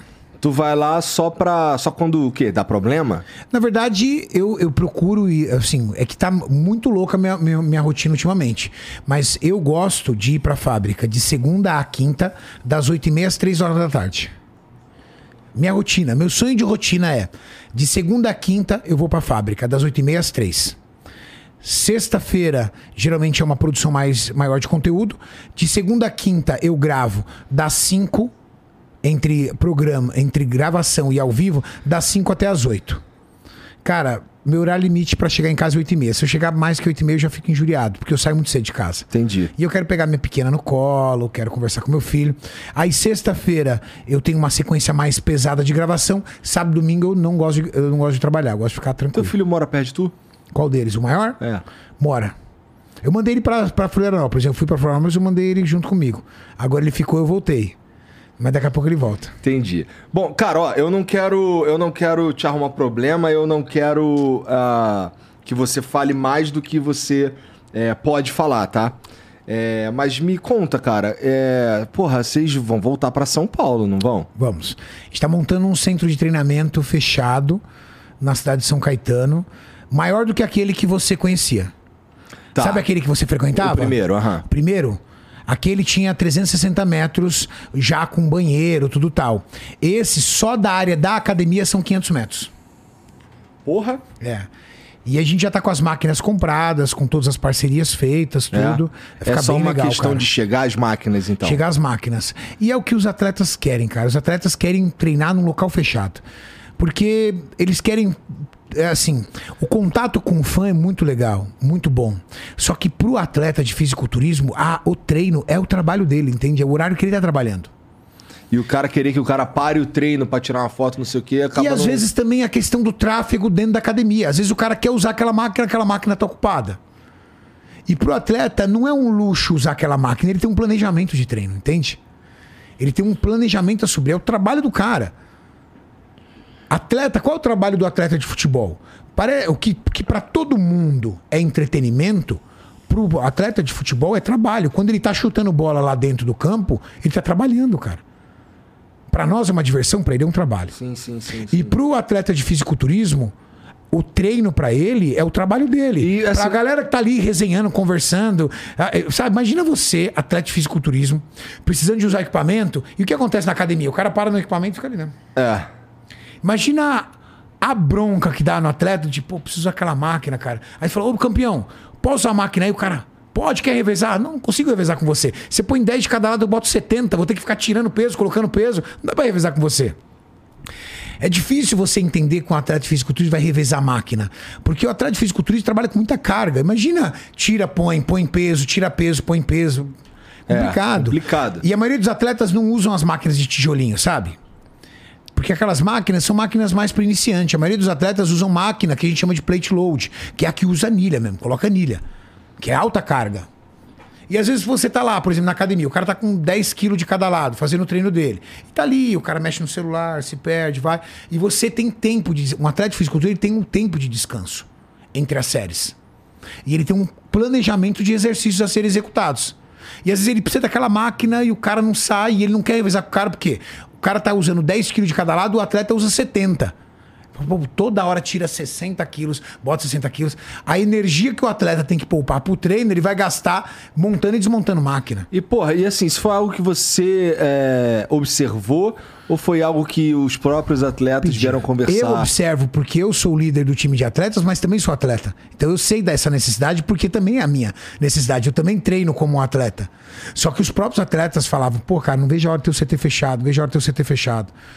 A academia aberta é muito bom pro dono da academia ter. Por exemplo, eu, eu tenho uma academia em Florianópolis. É muito bom pra mim, financeiramente falando, os atletas treinando lá como eles estão treinando agora. Por quê? Porque atrai pessoas, atrai o público. Mas pro atleta em si, se você perguntar pro atleta, e aí, tá tudo bem? Ele vai falar assim, cara, estaria melhor se eu tivesse numa academia fechada. Porque você consegue imaginar o jogador de futebol? vai É como se o jogador de futebol fosse jogar no, no campo do bairro. É como se chegasse e entrasse gente aqui toda hora pra ver o que eu tô fazendo e tirar foto comigo. Por No- exemplo. Enquanto a gente tá fazendo o programa aqui. Por exemplo. É. Eu entendo. Entende? Entendo. Então, o centro de treinamento sempre foi um objeto de desejo. E hoje é, já tem outros centros de treinamentos, né? Se você pegar, por exemplo, esse treinamento que eu estou montando é em parceria com a Max. Ou seja, é o meu patrocinador. E existem outras marcas também que já têm o seu centro de treinamentos. Em parceria ali com os atletas também. Então isso já é uma realidade para a maioria das marcas que atuam no fisiculturismo. Isso, é, é, essas, essas, esses CTs aí, Ah. eles estão majoritariamente em São Paulo? Em São Paulo. É. O eixo logístico, São Paulo, por exemplo, ó, eu tava ali em Floripa. Tem jeito, né? O cara ele tem que vir pra Cara, cá. Eu tava em Floripa, é sofrido demais. ô. Por quê? Ah, Por exemplo, ó, esses dias eu tive que fazer um evento em Manaus. Cara, eu passei o dia inteiro pra chegar em Manaus. Porque não vai ter voo direto. Então eu saio de Floripa vou pra São Paulo. Só que às vezes a escala demora duas, três horas. Aí você faz de São Paulo. pra- Cara, eu saí 8 horas. Eu peguei meu voo 8 horas da manhã em Floripa. Cheguei 4 horas da tarde em Manaus, cara. É o dia inteiro. Dia inteiro. De aeroporto. Imagina, por exemplo, o Ramon. Ramon voltou de, de, de, de, de- Phoenix, lá no Arizona. Ele fez Phoenix, Houston, que era a conexão. É raro, vai- é muito raro você conseguir um voo Phoenix São Paulo, né? Phoenix, Houston, que é um aeroporto de conexão. Houston, São Paulo. Aí eu, ufa, graças a Deus cheguei. Pro Ramon não. Espera mais três horas, São Paulo, Floripa. São Paulo é foda, né, velho? É. Não tem jeito, cara. Mas assim, se tu tivesse que. que... me dizer assim, quanto tempo leva pro, pro, pra esse CT que você tá montando aí ficar pronto pros atletas voltarem pra cá? Demora muito ainda? Uns três meses, quatro meses? Não, já tá tudo alugado, reformando. Hoje mesmo, eu acabei de. Hoje eu já aprovei projeto de iluminação junto com a galera, tudo. As máquinas já estão compradas, já tem máquina que tá para chegar. A expectativa é que fique pronto no final de abril, comecinho de maio. Entendi. E aí o Iron Cat tem o seu espacinho lá também. Tem, vai ficar um baita de um espaço legal. É? O Ironcast tá fazendo, tá fazendo bem legal. Tá fazendo com cuidado o espaço do Iron E, Cat? e esse espaço que nós estamos montando para os atletas vai ser igual ao outro. Todos os atletas de todas as marcas estão convidados a treinar lá. Tem muita máquina. A expectativa é a gente colocar 90 máquinas. Naquele outro que você conheceu tinha 76. Nós vamos colocar 90 nessa. 90. Mas lá já era bem completo. O que, que, Já. que, que dá pra fazer Ah, além a gente está que- colocando equipamentos diferentes, máquinas diferentes que o Júlio principalmente conheceu lá no Quiet. Ah, tá. Nessa temporada do Júlio do Quiet. Como é o nome da academia lá no White mesmo? Oxygen. Isso, isso. É, todo vocês falam muito bem dessa, desse lugar aí, que inclusive não é fácil de. Não dá pra só pegar um avião e ir lá treinar, né? Pô, os caras montam academia lá de 100 milhões de dólares. É. Sabe o que é isso? Tu falou. É. É uma conta que não. É, não vocês fecha, estavam me né? contando que parece um, um shopping a parada, né? Parece um shopping. Sinistro mesmo. E tá, aí, aí agora aqui tu vai colocar 90 máquinas. No, no- mínimo 90. A gente já tem 90 máquinas compradas. É. Tá. E, pô, tu tá falando que, que todos, qualquer atleta, os atletas estão Qualquer convidados. atleta de, de, de- de qualquer marca tá convidado a treinar lá. Pois é. Mas tem que ser atleta mesmo. Tá. E essa qualquer marca tu tá dizendo é inclusive. Concorrente. O cara vai lá com a camiseta do concorrente. Como ia no outro, não tem problema. Vai lá com a camiseta do concorrente, não tem problema. Porque o espaço. E isso acontece também em outros CTs, tá? Por exemplo, tem um CT de uma outra marca, por exemplo, que se eu quiser ir lá treinar, posso treinar com a camiseta da Max, não tem problema. É, Tá uma- lá. é todo mundo, todo mundo é tem- unido na parada. Na verdade, eu não vou dizer a palavra unido, né? Porque são concorrentes. É, de- é estranho falar a palavra união com concorrente. Eu acho que existe esse fair play. Do tipo, cara, eu montei esse espaço, esse espaço é patrocinado por essa marca. Mas, cara, tu é atleta, tu precisa treinar. Vem aí, cara. Porra, tá aí, velho. Tu que vai gerenciar isso Se eu aí. quiser ir, por exemplo, no CT agora, vou te falar, a marca, outra marca é a Growth. Se eu quiser ir treinar no CT da Growth com a camisa da Max, eles não vão, se- não vão impedir. Eu vou falar, Renatão, vem, treina aí, velho. A academia tá aí pra você treinar, cara. Entendeu? É, é legal isso pra Pra caralho. caralho que é, legal. É, um, é, um- é o respeito ao atleta. Entendeu? Do tipo, pô, você, Renato, é da Max, sou da Growth, nós somos concorrentes? Ok, mas aqui é pra treinar, então vem. Isso aqui é pra treinar. Vem aí, treina pesado. Tu que vai ser o, o- o gerente geral dessa porra? A parte administrativa, não. não. É, administrativo. Pelo amor de Deus. Você é outro cara. Não, bota outro cara pra essa pica. Não. Porque Eu assim. vou dizer é- assim que eu sou ali o idealizador. Não só eu, né? Eu, o Júlio e o Pacho. Porque o Júlio e o Pacho estão comigo ali pra parte técnica, né? Ajudando a escolher máquina, Como é que tá o Eu sou o Pacho, cara mais cara? que toma decisão. Hã? O Pacho sofreu um acidente horroroso aí recentemente. Como é que ele tá? Cara, o Pacho tá Além da, balão, da- das, velho. das perucas. O Pacho tá bem. Ô, o Pacho fez um puta controle de qualidade da peruca. Porque o, o Pacho se chocou quatro vezes com fio de alta tensão. Caiu de uma altura, é, queda livre, de 7 metros. Caiu queda livre, 7 metros. Ele bateu em cima do.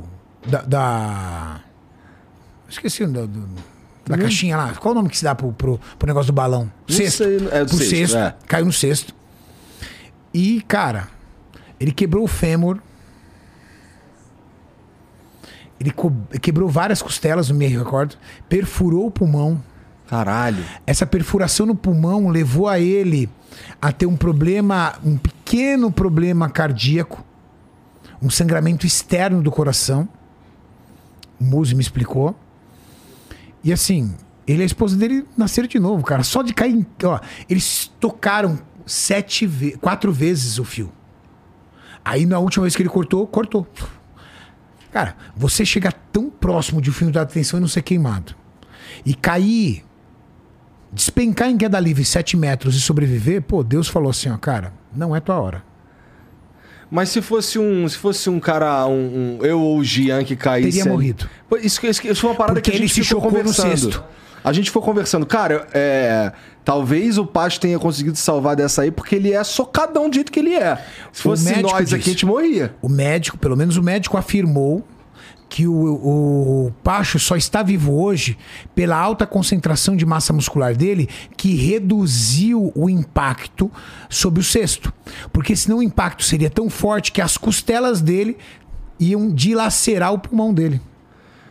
Cara, ele caiu em sete, queda livre. É, meu irmão, 7 metros não é brincadeira. Ô, para. Se você cair daqui, ó, o Gugu caiu de que altura? Pois é.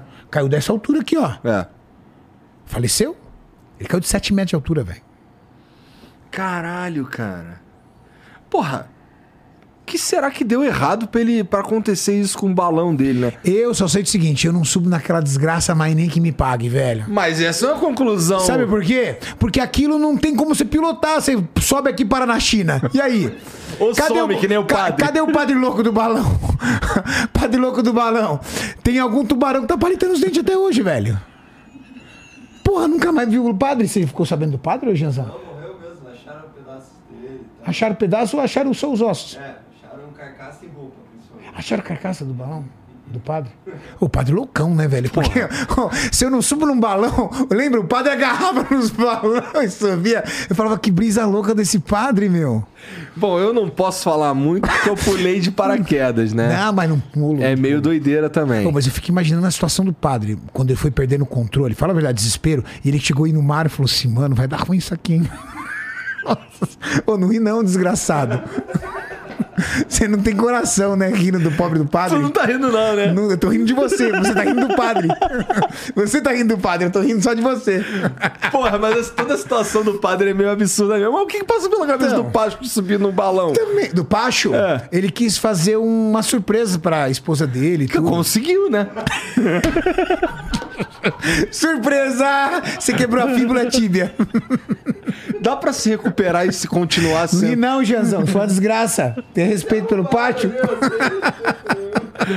Porra, dá pra ele. Ele quebrou o fêmur. Isso, Fêmur. isso é uma lesão seríssima. Ô, cara, Né? ele, ele colocou um travessão dentro do fêmur. Ele tem um travessão dentro do fêmur agora. E dá pra ele continuar competindo? O Pacho, ele já era um cara aposentado. Tá. O Pacho, hoje, ele é treinador e atleta lifestyle. Tá. Estilo de vida de atleta. Mas não era ambição mais do Pacho competir. Mas assim, ele. ele Mas com- a cirurgia foi tão bem feita que se ele fosse um atleta, então eu queria até agradecer ao Dr. José Carlos, ortopedista monstro. É o mesmo. É o meu, é o que me médico. operou, que operou o É. Eduardo Correia, que opera todo mundo. Dr. Zé Carlos, ortopedista, que deu um show. Por quê? Nossa, aí também tem que agradecer muito a Max. Cara, a Max catou o Pacho, resgatou de lá, mandou ambulância aérea. Foi, Foi, foi a Max que resgatou. que a resgatou. Max que pagou tudo. Pagou Caralho, tudo. salve, Max. Maneiro, obrigado. Foda, resgatou tudo. Por quê? Lá, ele tava no interior de Santa Catarina. Aí o Muzi ligou lá pra levantar quais eram as condições. Aí, quando me, me disseram que o Pacho teve que comprar um ventilador porque não tinha, não era a, a, a, a emergência onde ele estava lá, a UTI, não é que ela não tinha ar condicionado. Ela não tinha nem ventilação. Imagina um hospital que não tem ar-condicionado, velho. Imagina o risco de uma bactéria, o risco de uma contaminação. Ele estava num hospital extremamente precário. E aí o Muzi me, me ligou e falou: irmão, não tem condição. Ali o Pacho tem severos riscos. Pela, pelo, pela estrutura do local, pela falta de equipamento, pela falta de material, nem o material humano, o profissional eu, eu não conheço, eu não sei quem é. Aí a Max falou: vamos buscar. E aí trouxeram pra cá. Trouxemos de, de é, ambulância aérea, cara. Faz quanto tempo isso? Ah, tem uns dois meses já. É? Como é que ele tá agora? Ele tá muito bem, num processo de recuperação muito bom. É, eu acho que mais umas. Ele anda com andador só, né? Mas ele acredita que daqui duas a três semanas ele já pode aposentar o andador e andar, mas não ficar muito tempo de pé. E, e ele tá em recuperação. Mas que bom, então, que tá- com a esposa dele também tá tudo bem. A esposa dele teve uma recuperação, tá em recuperação, mas é uma recuperação mais rápida, apesar de ela ter quebrado a fíbula e a tíbia, né? Que são os dois ossos abaixo do seu joelho. Então, a- o pé dela, a perna de- a- essa parte da perna dela dobrou. Mas ela também tá muito bem, todos bem recuperados. Caralho. Que susto do caralho, né, cara? Pô, que susto, cara. Mas eu acho que eu, eu nunca passei por uma situação dessa, tá? Você já passou, assim, de ver quase a morte? Que eu, nunca vi. não. Eu ah, nunca tirando vi. uns fuzil na cara. Fuzil na cara não conta, né? Não, você mora no Rio. É, então, De boa. Fuzil na cara é meio que já tava acostumado mesmo. Mas de se quebrar inteiro assim, ou de sofrer um acidente de ver a sério. morte de perto, Eu assim, acho ó. que eu nunca sofri um acidente sério. Então, Nem eu, nunca vi ali a morte tão de perto, então não sei. Mas eu acho que deve ser um aprendizado da vida, né? O, o Pacho fala que, que ele reviu muita coisa da vida dele. Coisas pessoais, né? Às vezes o nível de entrega no trabalho, a forma com que você vê algumas coisas, coisas que você às vezes acha que é. Problemas que você descobre que não é problema. Fala assim, Nossa, eu me apegando a isso, cara, quase morri, entendeu? Do tipo, isso aqui não é problema, sabe? sinistro mesmo. É sinistro. Caralho, é, esse caso do. Mas assim, é. Então, daqui a alguns meses aí, ele tá de volta, inclusive, como treinando já pessoas. Eu né? acho que daqui um muito. mês e meio, daqui umas seis semanas, veremos Pacholoc já como treinador. Que bom. Que bom. bom. Aí ele vai ficar feliz de volta, né, cara? Porque imagina um cara que trein- trabalhava o dia inteiro, treinava os melhores atletas do Brasil em casa e vendo tudo acontecer, né? Sem ele estar ali. Imagina, por exemplo, me preocupo muito como é que ficou o coração dele vendo o Ramon sendo campeão do Arnold Sports com outro treinador. E ele era o treinador do Ramon. Nada contra o outro treinador, assim, o Pacho, né? Porque o Faixa Preta fez um trabalho incrível, que foi o É, treinador. é só que o Pacho foi. Mas é que... o coração, né? Você fala, pô, eu, era, eu poderia estar ali com os caras, trabalhando, tudo, sabe? É um pouco filho do cara ali também. Entendo.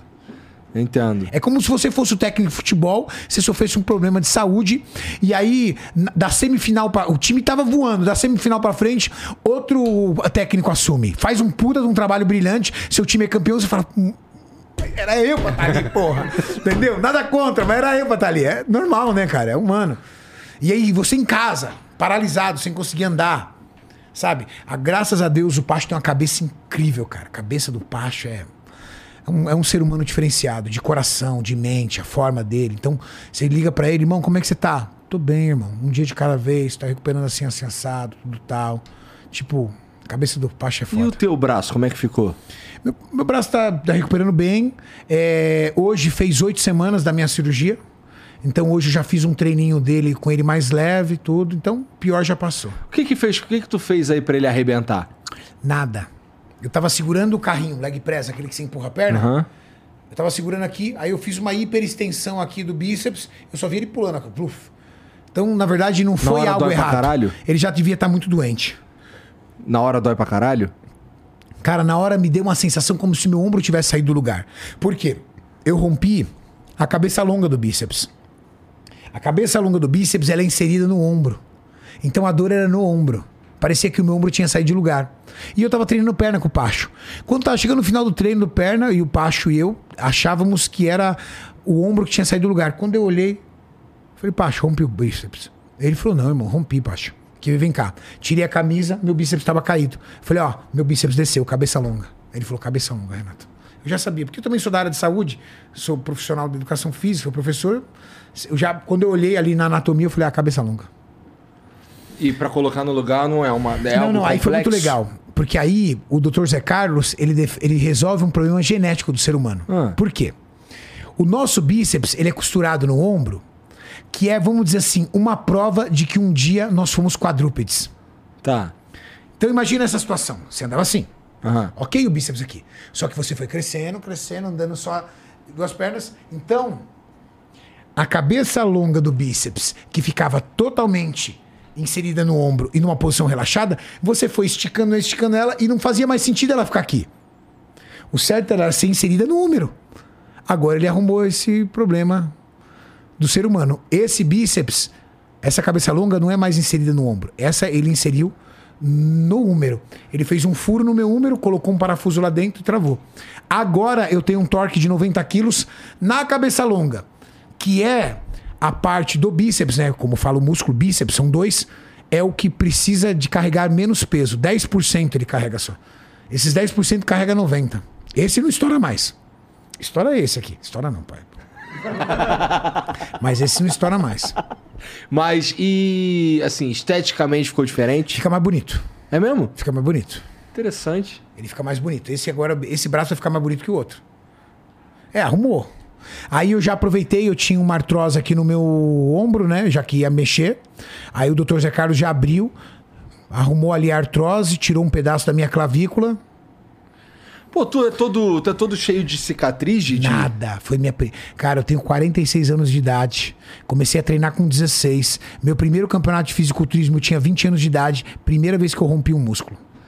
Pois é, que bom. Demorou né? pra caramba. Demorou muito. E assim, existe. é, você falou, esse, ele, ele, do jeito que ele estourou, sem, com você, na verdade, treinando perna, segurando a parada ali. Ele tava doente. Você disse que ele tava doente. Ele ia estourar a qualquer hora. É, poderia ser muito pior, então. Poderia ser com você fazendo, levantando um peso de verdade. ali. Exatamente. E aí ele romper ainda mais. Romper ainda mais. É, além de romper a cabeça longa do bíceps, romper outra parte do bíceps. É, bom, ainda bem que foi assim, né? Caralho, isso não te dá uns cagaço, não? Com a quantidade de peso que vocês Te levantam? dá. Principalmente depois que você opera. Depois que você opera, por exemplo, toda vez que eu vou fazer, por exemplo, hoje, tá certo que eu tô fazendo leve ainda, mas quando você tá treinando, você fica assim. Tá tudo bem, né? Tá tudo bem. Dá um pouquinho de trauma. Mas e os outros? Os outros músculos não, não, não passam pela. Por exemplo, assim, se esse estourou e ele tava meio doente assim, existe a chance do lado direito também Existe. tá. Então, Só que esse é o problema da alta performance. A alta não tem como performance. escapar dessa, É, desse acidente. né? Lembra, eu já expliquei uma vez pra você. A alta performance ela é uma linha muito fina entre o acidente e a performance. Por exemplo, imagina se o piloto de Fórmula 1 entra no carro, no cockpit ali, pensando.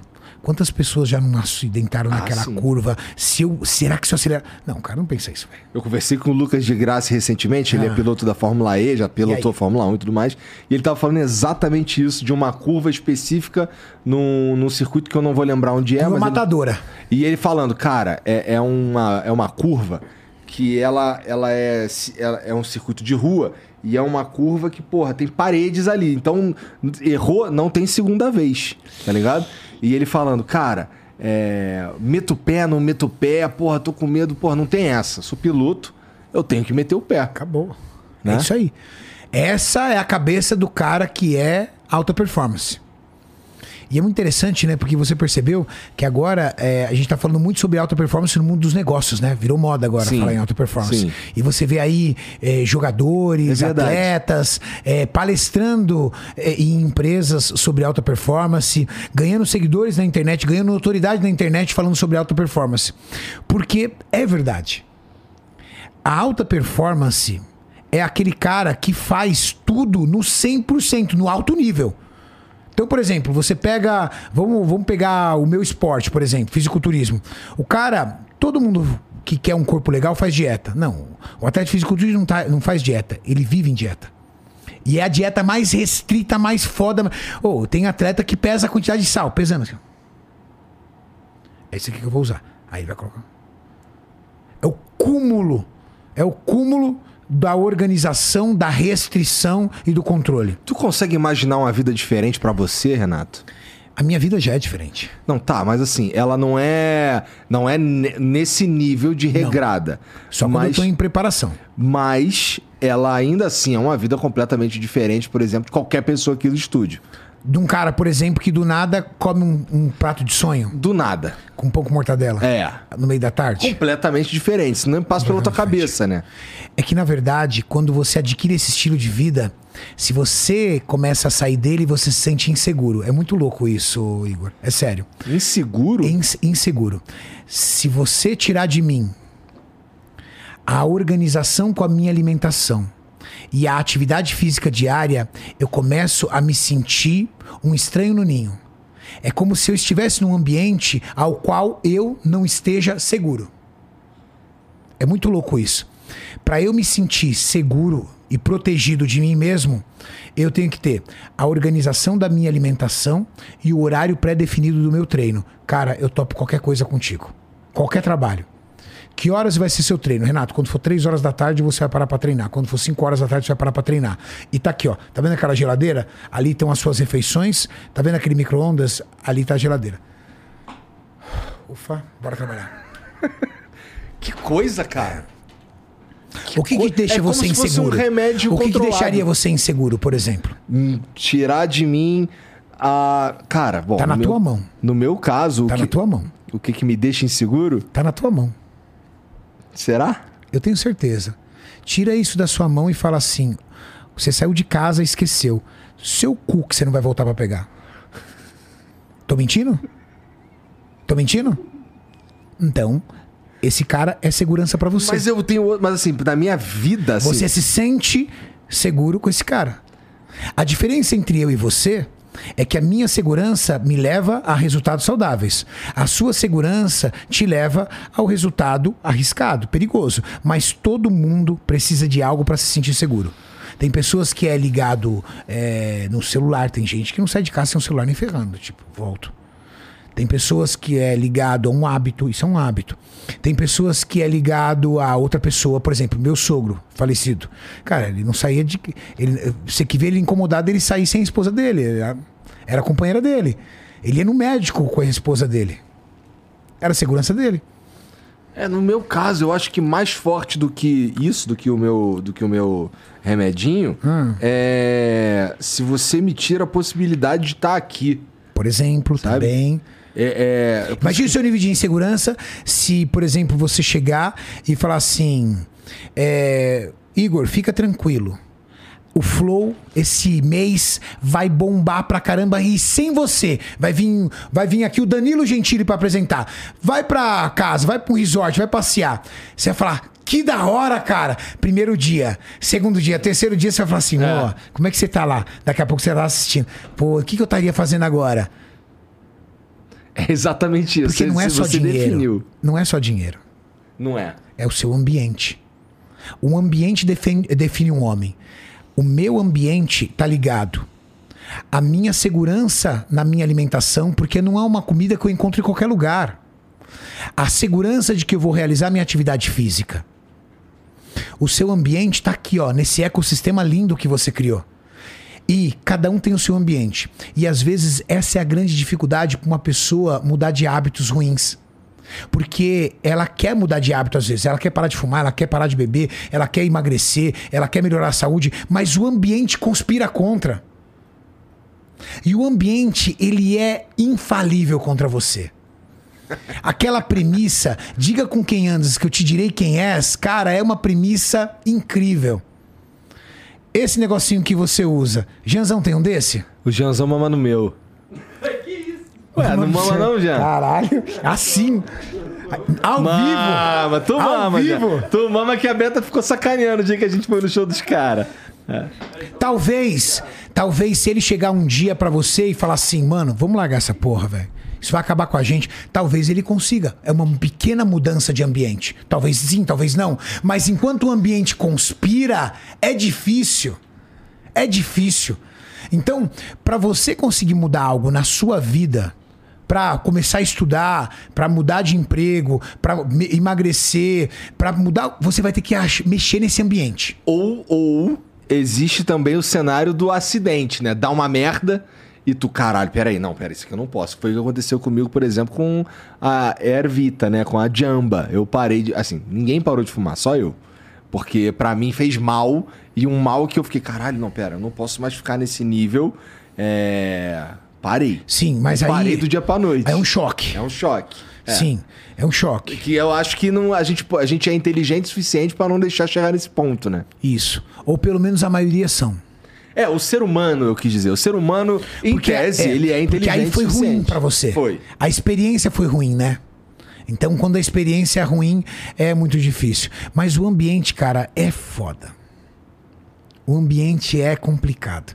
E é o ambiente que faz você. Porra, tu não, não tem... Assim, o teu ambiente, ele é todo constru, não é construído, mas ele é todo favorável pra que tu mantenha o teu estilo de vida. Isso foi uma, um esforço teu ou, ou, ou você é produto do ambiente? Na verdade, você constrói o seu ambiente dentro da sua cultura. Então, por exemplo, eu comecei aos 16 anos de idade, aos 20, comecei a treinar. Então, na onde eu encontrei minha mulher? Adivinha na onde eu encontrei a Tati? Na academia? Acabou. Você entendeu? Encontrei na academia. Aonde eu encontrei a maioria dos amigos que dividem comigo meu dia a dia hoje? Porra, eu acho que foi na academia. A tua cultura define o teu ambiente. E muitas vezes a grande dificuldade de você alterar o seu ambiente é porque você às vezes vai ter que alterar a tua cultura. Aquilo que você acredita durante muitos anos. Aquilo que faz parte de você uma vida inteira. Pô, peraí. O Renato quer que eu pare de comer de tudo, que eu pare de beber. Pô, peraí, velho. Mas vou fazer o que com meus amigos? Sexta-feira eu tô com os caras. Sábado eu tô com os caras. E domingo, quando a gente tá na ressaca, a gente cai no sofá junto ali resenhando. Renato quer trocar meu quê? Minha cultura, meus valores, o que eu sou? Não. O que talvez você precise é de apenas um amigo. Quer ver um exemplo disso? Digamos que a partir de amanhã eu me tornasse funcionário do Flow. Tivesse uma atividade aqui. Passar aqui, nós juntos aqui. Qual a possibilidade de, com o tempo, eu começar a mudar coisas em você? Eu acho que existe essa possibilidade. Grande. Muito grande. Qual a possibilidade de, de você mudar mudar coisa em mim? você? É. Calma. Qual a possibilidade de você mudar coisa em mim? Eu acho que é Muito grande. igual. É. Muito grande. Então, a disseminação desse ambiente vai contagiar você e a mim. Vai defender agora quem? Quem tem resultados melhores. A probabilidade de eu mudar você é muito maior, porque o benefício do que eu tenho é muito maior. Eu vendo mais fácil pra vocês. Como é que você vai me convencer a fumar esse negócio? Não vou, né? Mas eu tenho argumentos pra convencer você a ir pra academia comigo.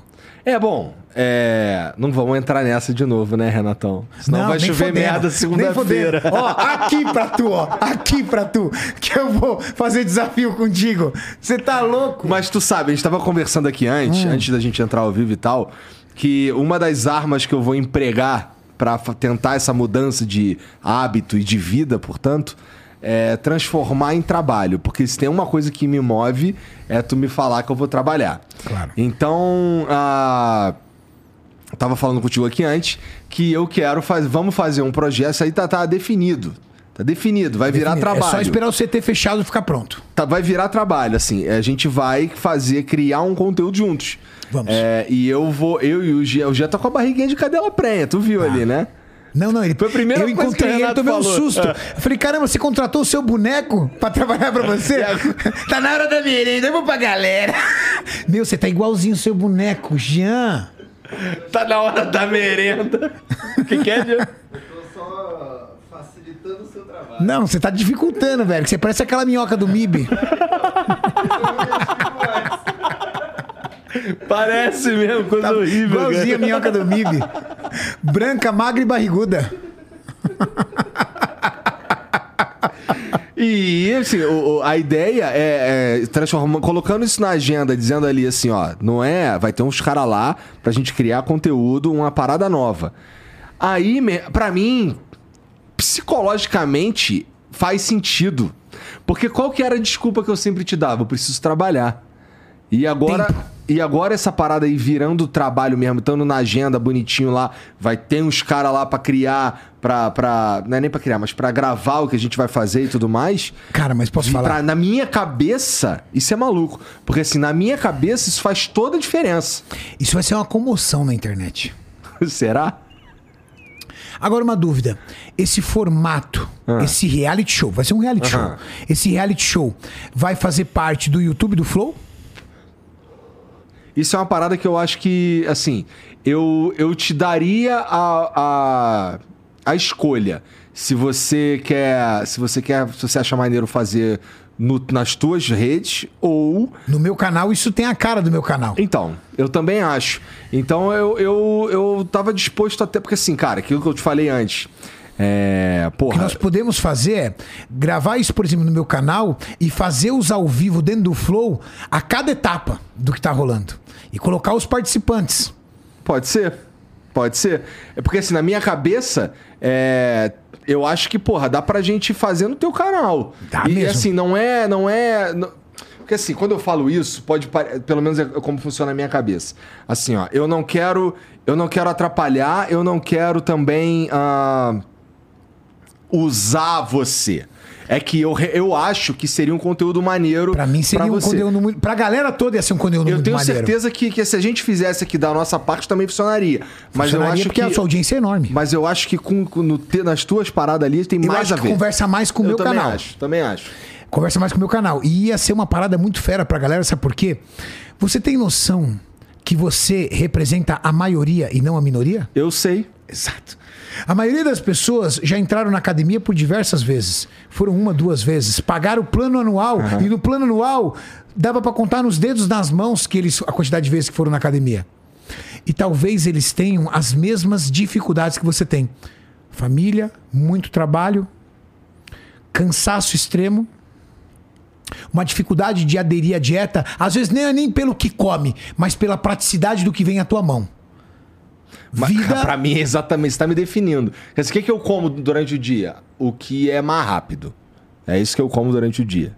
Se tivesse um prato de arroz, feijão, frango e salada aqui, você comeria. É amarradão. Mas é difícil achar o arroz, feijão e salada fresquinho ali.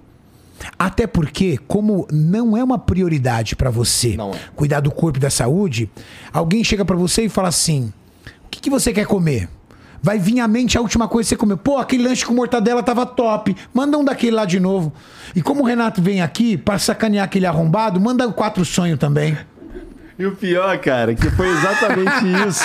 Eu As sei disso. duas Eu não coisas. preciso estar aqui. A, a coisa número um de vou só pedir É o. sério isso, Vou mesmo? só pedir. Aceitei cheio, Jean. Vou só Filha pedir o puta. último, vou só pedir o último porque tá fácil. E, na verdade, na a verdade é que assim, eu pedi os sonhos porque eu precisava completar 28 reais, que era o pedido mínimo. E aí eu, porra, olhei assim, vou pedir os sonhos pra completar os 28 reais e o Cariani vai estar aqui, né? Filha da puta, eu acertei em cheio, desgraçado, velho. Quer o último sonho, cara? Não, velho. Sabe o que eu comi antes de subir aqui? Eu tava lá embaixo. É, o Funari falou que você tava comendo. Ó, arroz. A Tati preparou um peixe bem temperadinho, cara, assim, meio muqueca de peixe, sabe? Com pimentão, essas coisas, tá tudo bem temperadinho.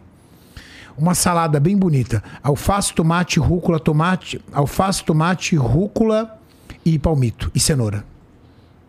Parece bom mesmo. Eu tiraria a cenoura, mas parece bom. É, porque assim, da primeira vez que a gente conversou, acho que ali tu já. Tu, tu levou pra, pra gente um- umas coxinhas Que a Tati fez? que eu falei, caralho, os caras não comem mal, não. Não. Não necessariamente come. O único mal. cara que come mal é o Júlio que bate arroz e peixe no liquidificador. O Júlio gosta. Mas Parece eu que ele gosta você- de comer mal aquele arrombado. Hoje pela manhã eu comi aveia com whey, uma porção generosa de tudo quanto é fruta, principalmente frutas vermelhas. Eu gosto muito de frutas vermelhas pelos fitoquímicos. Fitoquímico é o que dá cor na fruta. E os fitoquímicos das frutas vermelhas são mais escuros e têm uma propriedade antioxidante muito boa pro seu corpo, saudável. Junto com isso, eu comi três ovos mexidos e três fatias de pão sem glúten. É comida pra caramba, Ah, velho. meu irmão, parece ótimo. Assim, foda é o whey, né? Whey não é ruim. Não da Max. O whey da Max é bom pra caralho. Caralho. Se você pegar de outra marca, é uma bosta. Agora da Max é uma delícia. É sério, velho. Tô falando sério. é sério. Tá. Tá bom. Eu, eu- eu- eu duvido que o whey de chocolate whey. é bom. É bom pra caramba, é sério. Puta merda, devia ter trazido um whey. É, porque Pronto. assim, o Jean já veio falar comigo sobre o whey. É, e ele falou assim, cara, o whey de chocolate é ruim pra caralho. Não, ó, eu vou trazer um whey. Eu vou mandar entregar pra você um whey, Jean, e depois você fala depois se é bom ou não. É que a Max Max é bom pra caralho. Deixar isso claro que é top. E o da, e o da Max, ela tem uma, um, um que chama Mais Sabor. Ele é gourmet. Então, por exemplo, você tem, por exemplo, de brigadeiro com um pedaço de granulado. Você tem de cookies com um pedaço de biscoito. Esse tu não come, tu não com- toma, né? Claro que eu tomo. Porra, Porque mas- é whey, caramba. Não, tá, pô, Você acha mas... que o, peda- o pouquinho de granulado que é sem açúcar e sem gordura vai atrapalhar? O cookies que tem lá é sem açúcar e sem gordura. Entendi. Só que fica muito bom, velho. Caralho. Tá bom então, né? Vou, vou confiar. Confia. Nessa... Confia no pai. E, porra, é, é, Isso é assim. Eu sei que fazendo uma parada como essa daí, é, vou ter que alterar a alimentação e tudo mais. é. Só que você. Esse cuidado aí, ele eu acho que a sua alimentação extremo nunca vai ser. Acho que a sua alimentação não, há- não vai ser uma dificuldade. Porque você gosta de comer comida. Tem gente que não gosta de comer comida, velho.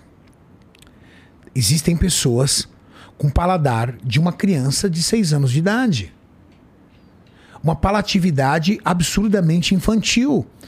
Que só come lanche, doces, pirulito, bala.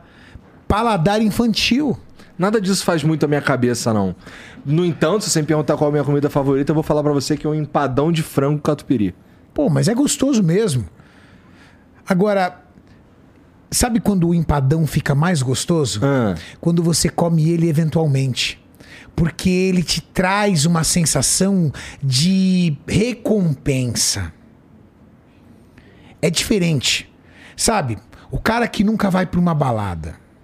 Mas ele gosta, mas ele nunca vai. Quando ele vai, ele fala: caralho, que da hora. Agora, se ele vai todo dia, vira. Tudo aquilo que você tem a oportunidade de esperar para receber, ou melhor, quando você merece receber. Poxa, durante a semana eu tive uma alimentação saudável, gostosa, saudável, mas não era o meu empadão de frango. É outro nível empadão de frango. Só que hoje eu vou comer meu empadão de frango. Só que eu vou comer com uma outra sensação, a sensação de merecedor, a sensação de merecimento. É foda que vem o Kariane aqui. Eu fico Fala assim, caralho, mano. Na moral, foda-se isso aí, tudo que eu tô fazendo errado. Agora eu vou, vou entrar no eixo. fala isso, velho. E aí muda amanhã. Amanhã, não, e aí chove merda. eu vou embora. né? O Maurição depois fica puta. E, porra, cagou meu carro todo aí, cara. Falou choveu merda e tal. Porra, é foda. Mas assim, é, eu tô animado com essa. De verdade, de coração. É, isso é uma ideia que surgiu. Acho que depois da última vez que a gente se encontrou. Foi. Que tu me deu uma sacaneada, a gente fez um conteúdo lá, eu te saquei a camisa e tudo mais, né? É, Pô, e a galera, você já percebeu que a galera quer tanto ver esse projeto que os nossos vídeos são todos acima de meio milhão? é mesmo?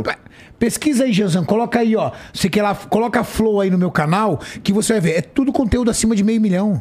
Era assim, Cara, a gente tá falando do conteúdo do YouTube Só aleatório. comentário xingando? não sei Não, pra mim, sabe, assim, e eu, e eu me. Pô, mas é assim que eu gosto, entendeu? E eu me gosto sinto- que quando o cara escreve isso, na verdade, ele tá na expectativa. E eu me sinto, assim, numa posição meio. Eu me sinto um merda. Porque, assim. Toda a vez você ver- também fala isso. Mas sabe qual que é a verdade? A verdade é que, assim, eu realmente sou um privilegiado, porque eu tenho oportunidade. Eu tenho essa oportunidade. E, assim. De estar com os melhores. E, porra, e não vou. Aí eu fico, caralho, então. eu- agora eu vou dar. Assim, é, é, vai, vai ter um, um jeito que eu não, só não consigo escapar. Não tenho, não tenho mais, não tenho mais nenhuma desculpa. Virando um projeto. Vira um, trabalho. projeto. Vira um trabalho e aí, meu irmão, aí tu vai ter que me aturar. Aí vai ser top. Já pensou? Não, vai ser top. Vou ficar bonitinho? Cara, olha. Imagina a situação. O homem botou cabelo. Ah. O homem botou dente. O homem bota o shape. Quem segura esse homem? Ah, vai ficar bonito, né? Você tá louco, pai? Meu Deus do céu, quem segura esse homem? A única coisa é que você vai perder algo muito importante. Que é? Um personagem incrível do seu canal, que é o seu boneco aqui, ó. Entendeu? O bichão vai ficar com o abdômen trincado. Caralho, já imagina tu forte, Jean. É meio difícil de imaginar até, tá ligado? Tá ligado? Ô, eu desafio a galera que faz desenho fazer um projetado, um desenho do Jean Bolado e do Igor. Ah, meu é fácil. É só Trincado. desenhar o, cari... o balestrim, pô. Exato. O meu é você, só tem, você tem o, o multiverso. Você tem o metaverso No lá. meu caso, só desenhar balestrim, tá tudo bem. Pronto. Eu também, pô, só é o Dino. Nossa, você Mesma voou, coisa, né? você voou alto agora, hein, velho? O bicho agora voou alto. O seu boneco mirando no Dino, tá ligado? Caraca. O bicho, ele não quer muita coisa, não. Peraí. O projeto vai se chamar Missão Impossível? Só me explica aí, velho. Missão Impossível. Então me Caralho. troca e traz o Tom Cruise aqui, ó. Porque não vai dar, não. Não sei quem é a mais bonita, hein, cara. Caramba. Daí. Ô, fala a verdade, o cara tá inteiro, hein, velho? Você viu Tá o filme que ele inteiro, fez? mano, é. Pô, 51. Mas ele tem uma dieta muito rigorosa. Aquele cara tem uma dieta rigorosa. É? Ué, ele tem uma dieta muito rigorosa.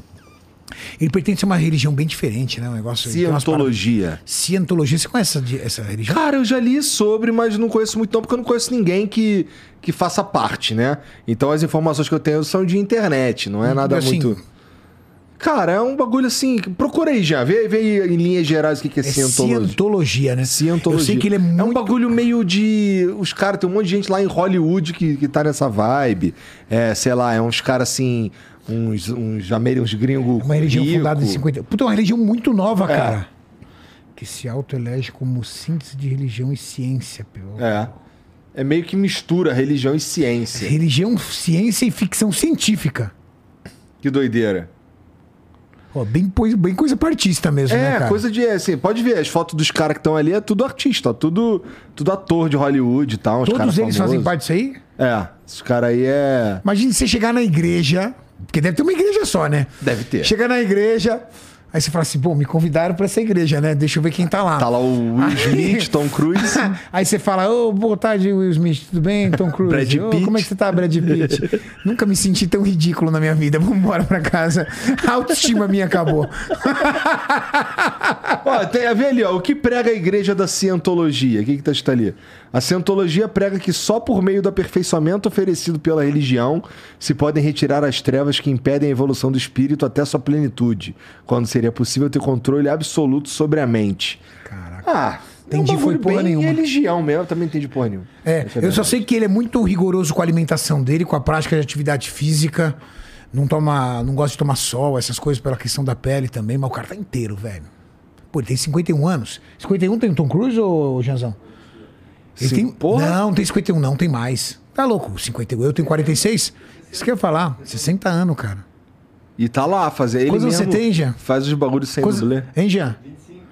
Jean, você tem vergonha de ver o Tom Cruise com 60? Ser o triplo da idade dele, você ser o boneco? Mas é porque pra começar mais tarde já tem mais glória. Tá certo. Tá certo. Vai ficar difícil a minha vida. é isso vai ficar difícil, viu, cara? Tem mensagem pra nós aí, Jean? Tem algum áudio, algum vídeo? Então, antes, enquanto eu vou abrindo aqui, ó, deixa eu falar aqui do Philip Mid, que também tá aqui em cima da mesa. É uma bebida que é é como se fosse um vinho, explicando assim, é de uma maneira grossa, é como se fosse um vinho, só que em vez de usar a uva no processo de fermentação, é, usa o mel. Então também é um processo de fermentação. Tem muita gente que acha que é só uma bebida alcoólica que joga mel dentro e tal, mas não é isso não. É uma, é uma bebida que, porra, é a primeira bebida que é um, assim, Reza a lenda que a primeira bebida feita pela humanidade, cara. Aquela que você vê nos vikings e tal. É o, é o hidromel. E o Felipe Mid é o melhor hidromel que eu já tomei na minha vida disparado. E eu já tomei alguns, porque o Felipe entra nessa de trazer aqui uns hidromel pra gente experimentar, pra ver se é bom mesmo, né? Ou pra, sei lá, pra gente fazer um teste cego, não sei o quê. E, pô, o dele é o melhor que eu já tomei na minha vida. E não, sou, não apenas eu disse isso, porque, ó. Eles receberam em. Minha mulher também disse isso. Mano, ela tomou a garrafa inteira, minha mulher é cachaceira, velho.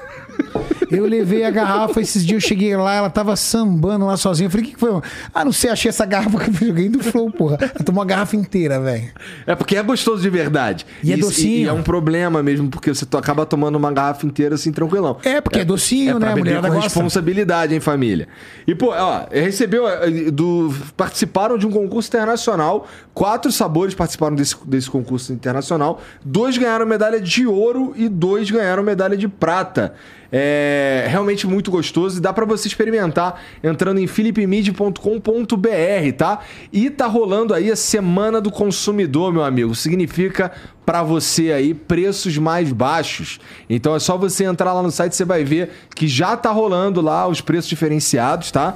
É, e são seis sabores. Se eu fosse você, colocava logo os seis na, na cesta de compras aí. Tem o tradicional, deu origem a todas as outras. Tem o Aged, que é o maturado com lascas de carvalho. Sabe quanto é que custa uma lasca de carvalho? Uma lasca de carvalho, não. É coisa fina. Lasca de carvalho é aquilo que o Jean tá, tá fumando? É. Caralho, coisa então, fina. coisa fina e deixa fina. você loucão aqui. Coisa eu tô tontinho aqui com a lasca de carvalho. Tem o Frutas Vermelhas, que é um pouco mais doce. É o favorito do pessoal aqui do, do, do estúdio. Tem o Double Oak, que é o meu favorito. Ele lembra um vinho seco. Ele tem um sabor... Ele é mais seco, né? Além dos dois novos, que são da linha Fresh, pensados para a estação quente do ano. Que é para você tomar bem gelado lá na beira da praia ou na, na piscina e tudo mais, curtindo ali essa estação quente do ano, que é o Fresh Lemon e o Fresh Pineapple, feitos para isso, tá? Pensados mesmo é, em tomar assim, eles bem gelados e tudo mais.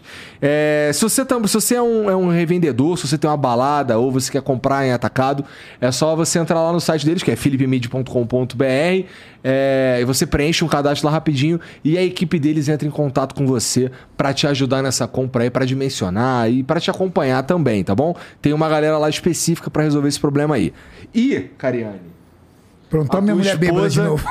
vai ter a chance de minha experimentar, de novo, de tomar mais um pouquinho lá na, lá na Mas, tua ó, casa. vou te falar uma coisa, entendeu? O lance é o seguinte: vou pegar a garrafa, deixar meia. Estiver trabalhando, ligo pra ela e falo, amor, toma o resto da garrafa, fica no ponto pra nós. Pra eu chegar já tá temperada. Deixa no ponto. Então entra lá, philipemid.com.br. Deixa eu ver as mensagens que tem pra gente aqui, ó. Começando pelo Renato1614. E aí, Renatão, beleza? Beleza. Caralho, queria agradecer muito você pelo conteúdo e inspiração diária. Graças ao conteúdo de vocês, saí de 86 quilos totalmente sedentário pra 73 com 12% de BF e agora comecei um bulking. PS, Igor tem que levar o Zanca aí. Não sei quem é.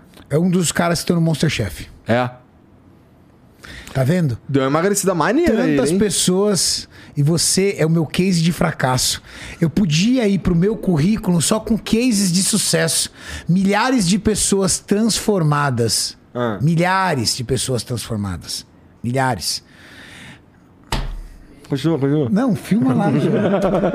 Esse puto de la noite. Mas eu serei Você é o meu de- case de fracasso. Mas eu serei um de sucesso. Você sabe que por tua causa eu recebo bullying na internet. Por quê? Porque eles falam, você perdeu, Renato. A minha gordice é muito poderosa. Tá louco, cara. Você é o meu case de fracasso.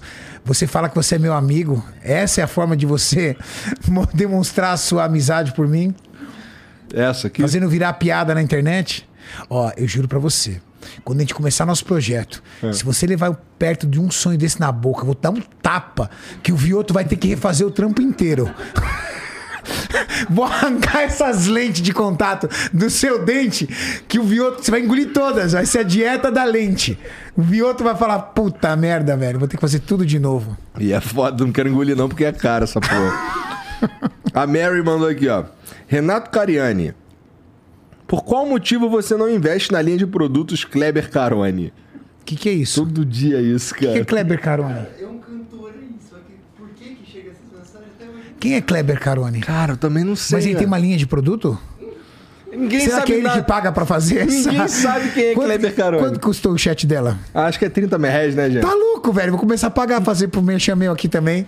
30 conto, ó. Eu quero 30 conto tá já. Tem gente no Google já agora essas horas, pesquisando. Quem é Kleber Nós já fizemos Pensa isso bicho aqui. ligeiro. O cara é um monstro. Dá nota 10 de marketing pra esse cara. Nós somos meros aprendizes. Kleber Carone, não sei onde você tá, mas tu é um monstro. Você tem que dar aula MBA em marketing pra essa cambada de burro. O Raul, Achamos, entendemos agora o que, que é. o Raul Seixas mandou. Olá, Igor Cariani e toda a galera do Flow. Queria ser. Cariane, tô na academia há oito meses, ganhei 12 Boa. quilos de massa magra, mais o meu percentual de gordura de 18% abaixou para apenas 0,13. Caralho. Então eu vou visitar você no IML. Você vai morrer? Não, já morreu. Não existe 0,13, velho. Não, ninguém, nenhum ser humano fica com um BF abaixo dos 3%. Ele deve ser 13 aí. Eu Tá. acho que o zero entrou errado aí. Pode ser. Ao menos que ele tá empalhado. Empalhado da. Não bebe de 0,13. Empalharam ele. Entendeu? Ju? Com correção, ele disse que abaixou só 0,3. Ah, Ah, tá. É que o Igor é analfabeto, não sabe ler. Não, eu vou, vou ler do jeito que tá aqui, então não tem vírgula. Ó, Igor Cariani e toda a galera do Flow Cariani estão na academia há oito meses, ganhei 12 quilos de massa magra, mais o meu mais com I, o meu percentual Mas do... é somou, hein? Então, então isso que eu tô dizendo assim, aí eu talvez eu tenha lido errado, ok, mas é porque também o texto não ajuda. Entendi. É. É um cuzão mesmo. Abaixou apenas 0,13%. Ah, tá. Tenho quatro refeições por dia composta de arroz, frango, ovo e frutas. Então vamos O que consultoria. estou Consultoria mais fazendo- barata do universo. O que tô fazendo de errado? Valeu, Jean, pela ajuda. O que você está fazendo de errado é gastando menos calorias do que você come. É um produto matemático, Igor. O quanto de calorias você come. Por exemplo, eu vou estimar que o seu pão com mortadela tem aproximadamente 200 gramas de mortadela. Tinha queijo? Tinha um, uma fatia de queijo. Então vamos colocar ali uns 50, 70 gramas de queijo e vou colocar um pão francês de 50 gramas.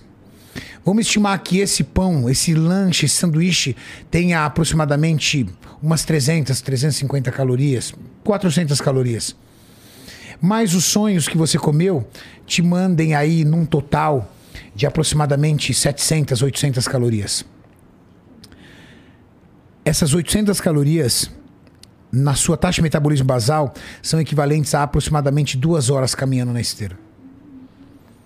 A possibilidade de você transformar essas calorias em gordura corporal é muito grande, porque o seu corpo não vai utilizar e não tem outro caminho.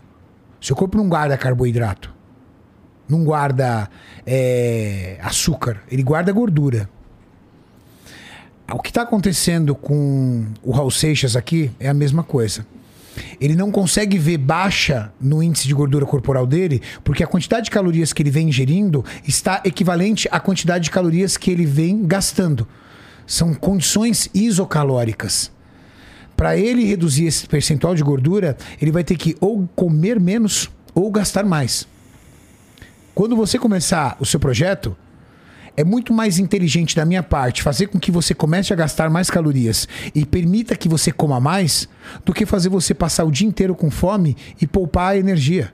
Não tem um outro caminho. Ai, Renato, eu não gosto de fazer atividade física, eu sou preguiçoso, tudo tal, quero perder a barriga. Dá, dá. Sem botar o pé na academia, dá. Vai passar fome. Você está preparado para passar fome? Não me incomoda em passar fome, Renato. Então tudo bem. O que, que a maioria das pessoas sedentárias fazem? Toma um medicamento para inibir o apetite, passa fome e não faz nada. Emagrecem? Emagrece, emagrece, emagrece. Perde peso. Só que sem a prática da musculação, ela perde gordura e perde músculos também. Fica com um aspecto feio. Você já viu aquela pessoa que era gordinha que você olha e fala assim: nossa, ela era mais bonita gordinha. Cara, feia pra diacho magra. É um emagrecimento Sim. muito rápido, com déficit calórico muito rápido, ou seja, com pouquíssimas calorias consumidas e sem atividade física para permitir que a massa muscular se mantenha ou até construa. Esse é o problema. Agora, o que é mais inteligente? Fazer atividade física. Dá para emagrecer sem fazer atividade física? Dá. Dá para emagrecer, perder barriga sem fazer, botar o pé numa academia ou, num, ou em qualquer outra atividade física? Dá. É só comer menos. Ah, eu tô tomando remédio para inibir o apetite. Tira o remédio para você ver a fome vem dobrada, a ansiedade vem dobrada. O efeito sanfona que todo mundo fala é perde 6, 7 quilos, às vezes até 10 quilos, porque tá focada, tá animada ou tá no remédio. Quando tira o remédio ou quando perde a motivação, o estilo de vida ainda é ruim. A pessoa não tem hábitos saudáveis. O, o, lembra que eu falei do ambiente? O ambiente não é favorável. Ela não gosta de atividade física, ela não aprendeu a gostar de atividade física, engorda tudo de novo. O que, que você tá procurando aí? Tô procurando uma foto deu. Aqui, ó, acho que eu achei. Cara, eu tô com um problema de insônia. Você vai me mostrar essas fotos feias suas, é eu, eu com insônia de novo. Porra, mas é que você eu sou magro? Quantos você tinha? Oito? Eu não sei mexer no Facebook, porra. Não. Sabe, Jean? Não, não é, é no Facebook que você vai procurar. Aqui? Você vai procurar naquela outra rede antes do Facebook. No Orkut. No Orkut, procura no Orkut. Não, mas e se eu te falar que são as fotos ah. que tava no Orkut que eu mandei pro Boa, Facebook? cabra ligeiro. É viu? que é foda que eu não sei mexer nessa porra. Depois Nem eu te eu. mostro. Tem uma foto, tem umas fotos minhas da, da, da, Mariana, minha esposa, grávida da nossa primeira filha, hum. que eu tava extremamente magro, assim, de ser horroroso. Mas por quê? Porque eu parei de comer. Eu parei. Eu basicamente assim, eu todo dia almoçava no, no restaurante de fast food. Tá. Todo dia. Aí eu parei com isso e parei de comer pão. Eu Parou emagreci. Eu, emagre... eu basicamente parei de comer mesmo. Sim. Porque o que eu comia era essa porra. E aí, caralho, eu fiquei tão magro.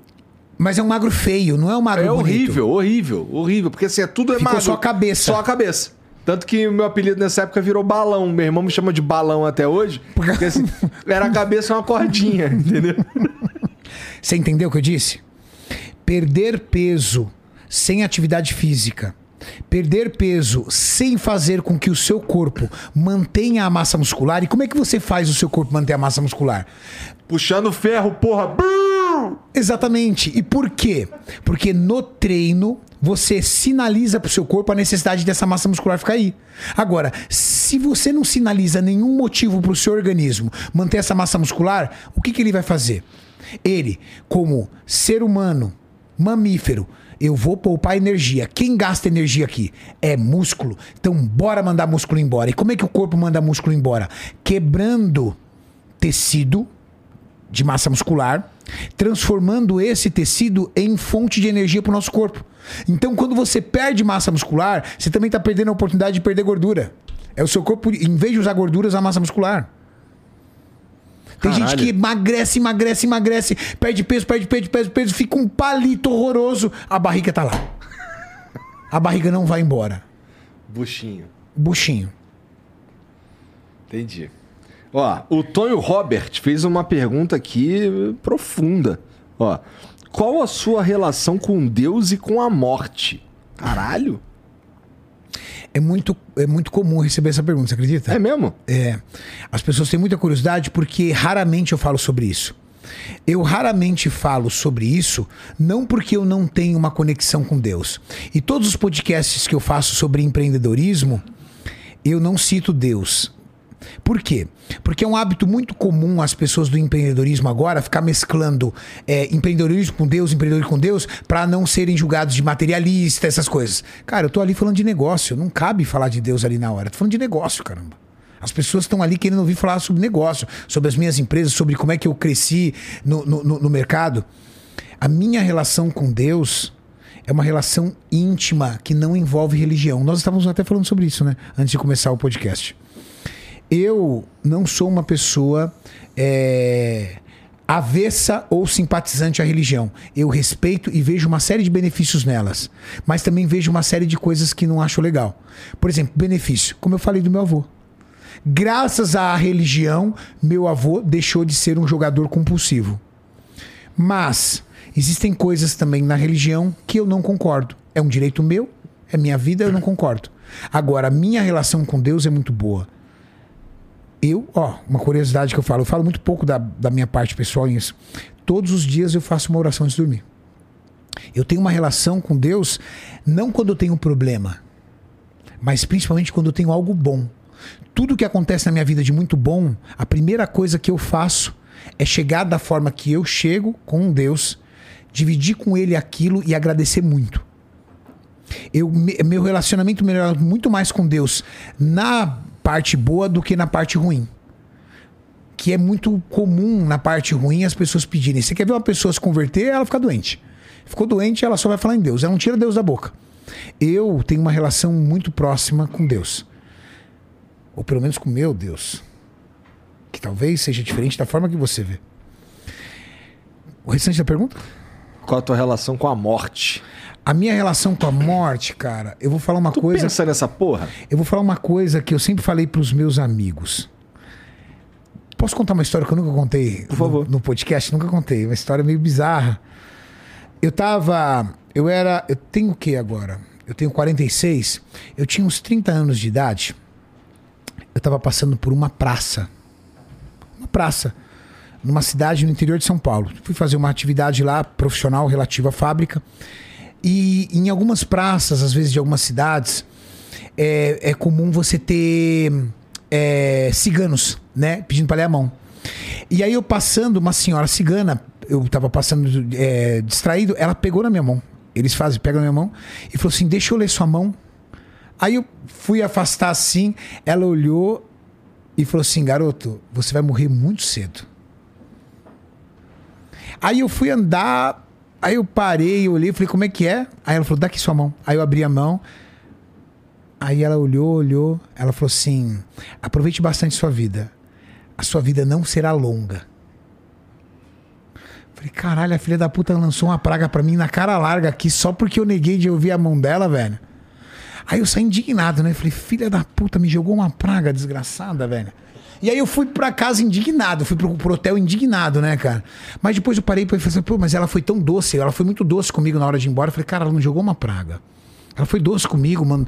É, é, é, é, esse pessoal que aborda, muitos deles são muito amorosos. Ela foi muito doce, muito amorosa comigo, brincou comigo, tudo.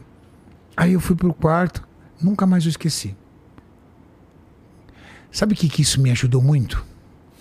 Eu sou uma pessoa que eu tento viver o dia de hoje como se ele fosse o último da minha vida. E não é com farra, é com intensidade. Eu acho que talvez essa mulher, acima de tudo, tenha me ensinado uma coisa muito importante: que o dia de hoje não volta.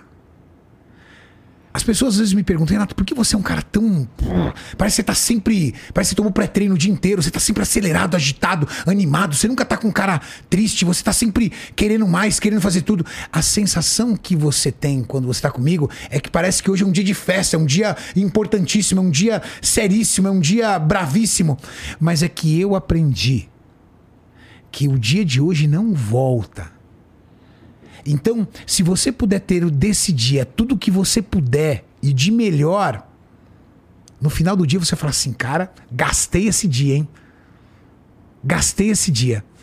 Então, eu durmo pouco por opção.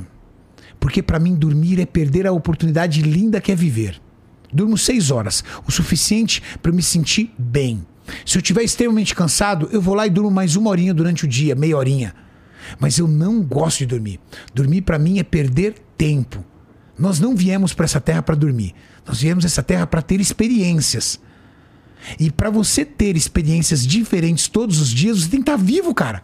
Só que para você ter experiência todos os dias, você tem que estar tá preparado para isso.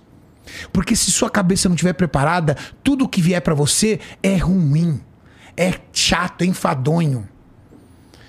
As pessoas falam assim: é muito fácil, Renato, você falar de trabalho. Você trabalha com rede social, você é dono de uma fábrica. Você... Peraí, eu não nasci assim. Eu trabalhava numa bancada de laboratório. Cara, mas eu tinha um tesão naquela bancada de laboratório para trabalhar. Eu tinha uma alegria para trabalhar, porque a experiência que eu estava vivendo ali, talvez era uma experiência que muitos queriam ter. Eu acho que aquela cigana, da forma mais louca possível, ela me ensinou uma coisa que vive muito, quem vive todos os dias muito bem, intensamente, e vive muito curto, você pode ter 100 anos de vida. Mas sua vida pode ser uma bosta se você teve pouquíssimas experiências na vida. E eu sou um colecionador de experiências, cara. Ó, deve ser o quê? Minha 14 quarta vez no Flow? Todo mundo fala que não aguenta me ver. A gente tá com 13 mil pessoas ao vivo. É uma experiência única, cara, uma experiência deliciosa. Duvido e toda vez que, que eu venho aqui, não cara, te ver, pô. Elas adoram, essa é verdade. E toda vez que eu venho aqui, para mim é uma experiência maravilhosa. Então, a minha relação com a morte, de verdade, a minha relação da morte é: morte, se prepara para receber um cara que tem muita experiência, muita resenha para contar. E que seja para Deus, pros anjos, que não seja pro capeta. não quero você, capeta. Pelo amor de Deus. De vez em quando eu dou uma análise aqui para ver como é que tá a minha balança aqui. Fala, não, tô com sobra aqui, ó. Deus, prepara o pai, prepara o filho que o filho tá chegando aí, ó. Mas não agora, tá? Tá cedo, pô. Tá cedo, cara. Mas quando eu chegar lá, eu vou ter muita história para contar. Muita história, velho. Maneiro. Maneiro. Pô, isso daí é uma tem muita pessoa que. Muita gente que gostaria de, de, poder responder isso aí que você acabou de responder, mas não consegue. É. Isso é legal, cara. Maneiro. É. O Tonho Robert mandou aqui, ó. Eu sou extremamente viciado em mulher e em refrigerante. Como faço para largar desses dois vícios terríveis? Pois um me deixa sem dinheiro e o outro me deixa doente.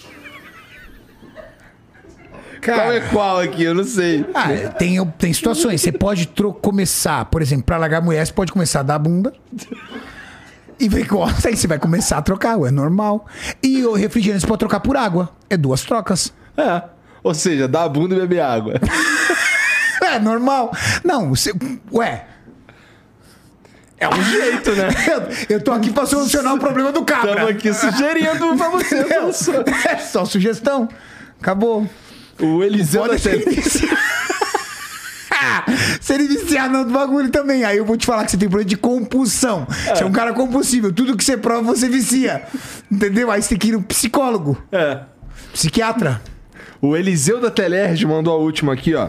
Salve, salve família. Renato, seu trabalho é sensacional. Parabéns por inspirar tanta gente.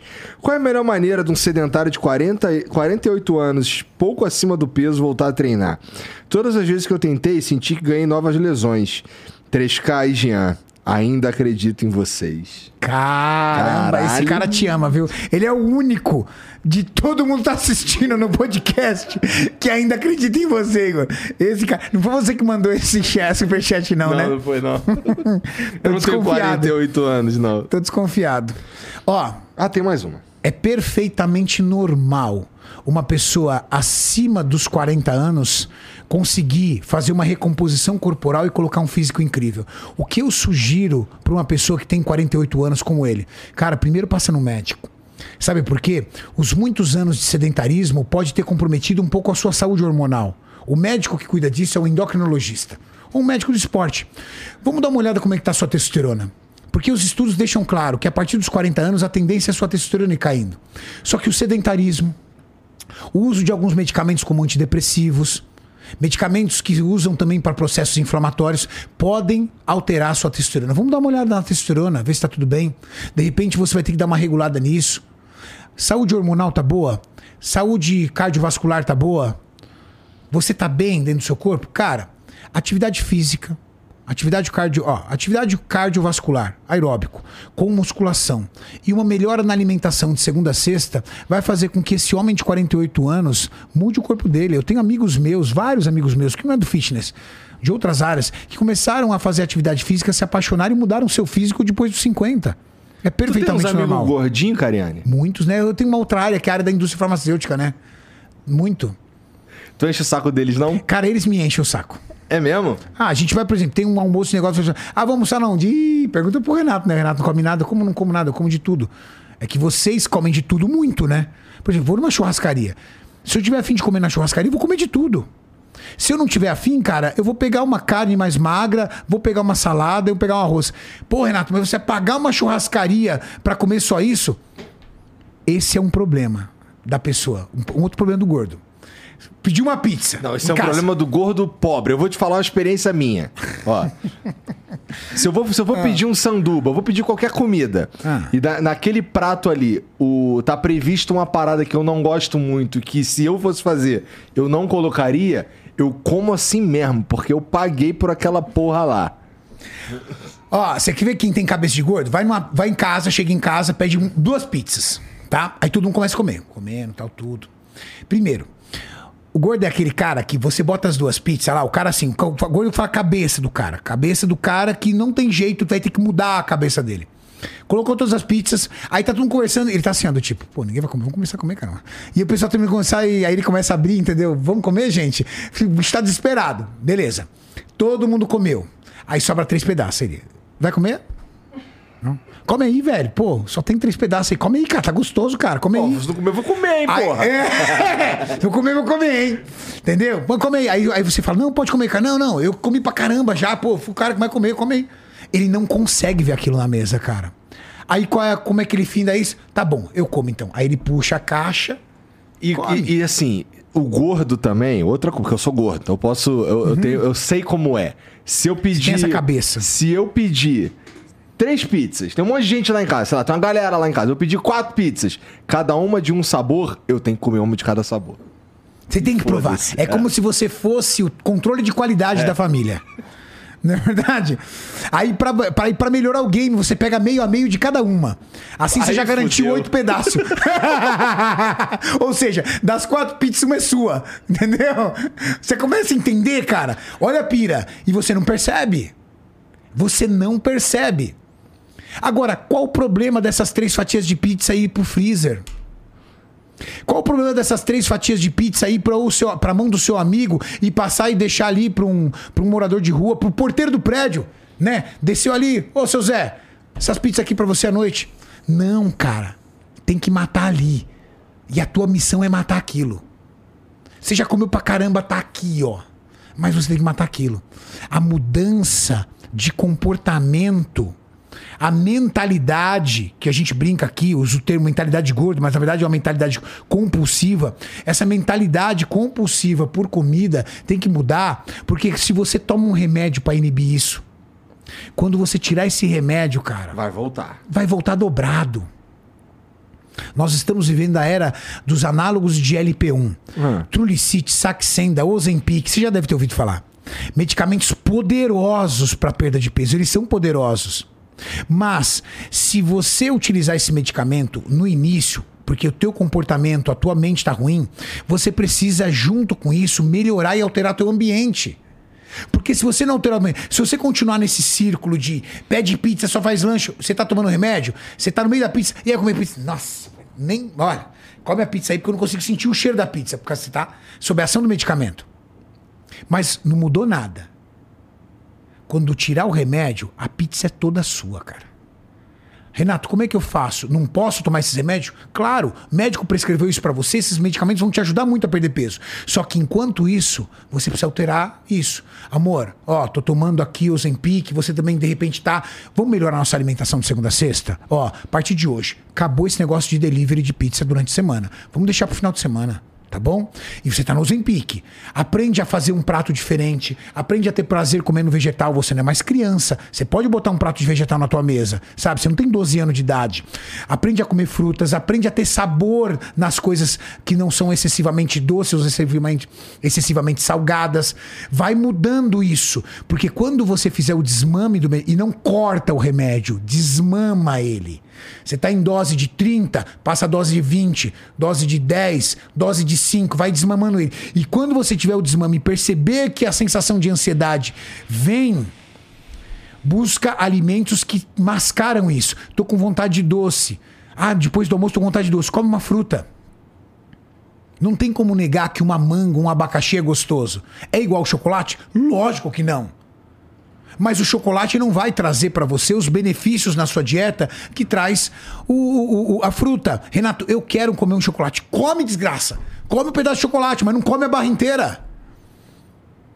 Você não precisa ser uma pessoa absurdamente restritiva com a sua alimentação. Você tem que ser apenas inteligente. Você, agora, você é capaz de comer dois quadradinhos de chocolate? Não, Renato. Se eu catar o chocolate, eu como a barra. Então você não pode. Eu tenho amigos meus que falam pra mim, Renato, eu prefiro depois do almoço comer um pedaço de fruta. Eu sei que você disse que, dois, do- que, que um pedacinho de chocolate vai, mas pra mim não tem um pedaço de chocolate, Renatão.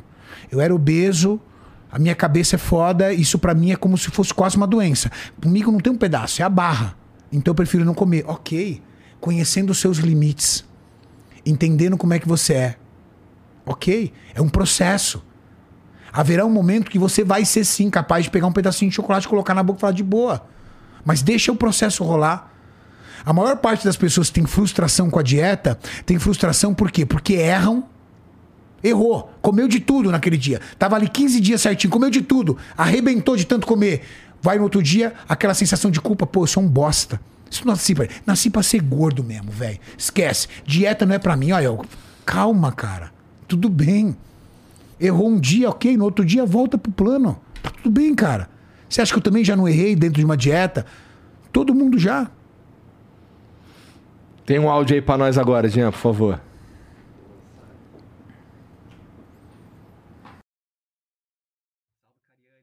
Oito meses aí, esse nariz tá diferente? Precisa, né, velho? Porque senão eu vou ser o case de insucesso, doutor Fed. Não, eu falei com ele, é zoeira. É, demora alguns meses, né? Pra desinchar. Tá muito inchado aqui, ó. Sente dor? Quando futuca, né? Dói, eu imagino. Agora né? não tá doendo mais. É. O problema no começo, logo que você faz a cirurgia, é que você não consegue respirar, né? Eles colocam uma tala aqui dentro. Ah, é?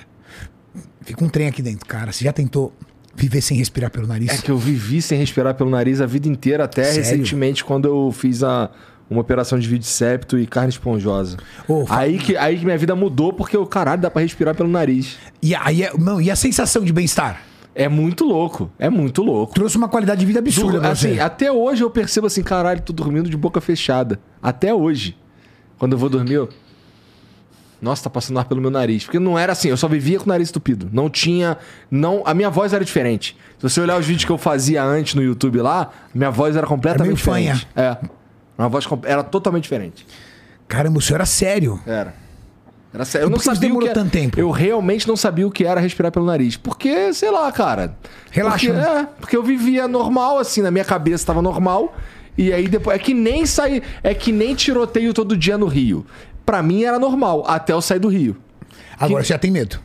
Não é que eu tenho medo, mas assim, hoje já, já eu percebo que não é normal. Entendeu? É, agora, o, o lance do nariz é a mesma coisa. É assim, caralho, dá pra respirar pelo nariz? Que estranho. Puta tá ligado? merda. Nossa, não é, quer dizer que não é normal. Seu organismo aprendeu a É. não respirar pelo nariz. Não respirava, não, era, não sabia o que era isso. É muito maluco, muito maluco. Ah, resolveu um monte de. Toda hora eu tinha é, rinite, não sei o Roncava. quê, roncava muito mais e tal. Então, era. Porra, louco. mudou minha vida, mudou, Mudou minha vida. vida. Deixa eu ver o áudio aí, já. Salve, Cariani. Admiração total por você.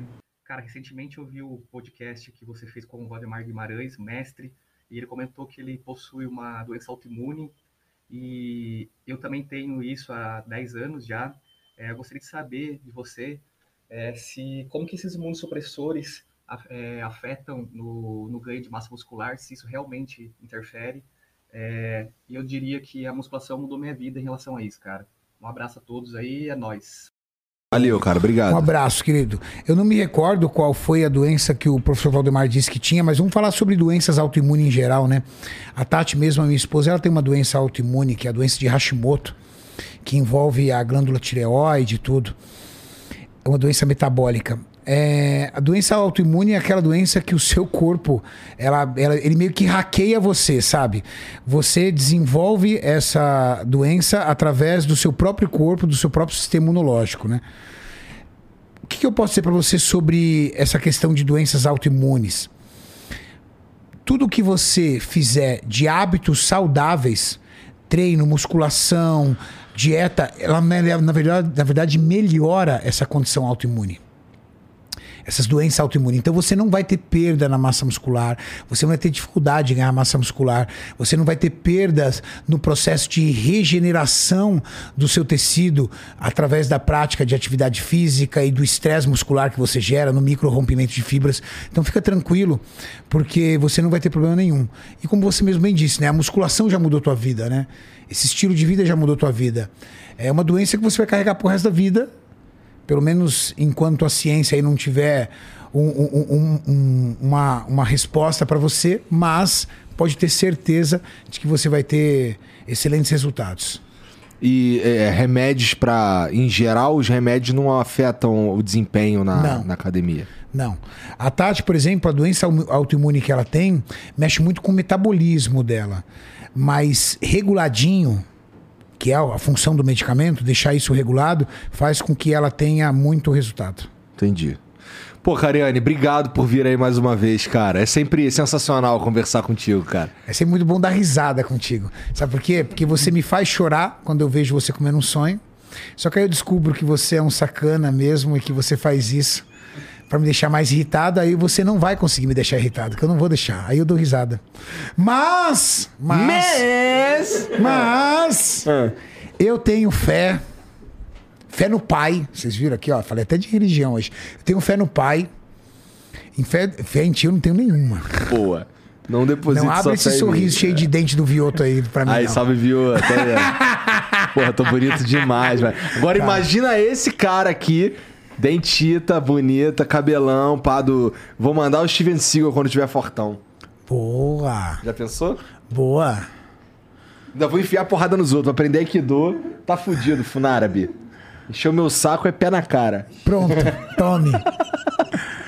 Obrigado, cara. isso, eu que agradeço. Suas redes sociais aí, só pra constar. Renato Cariani no YouTube, chegando aí a 5 milhões. Semana que vem faz 5 milhões no YouTube.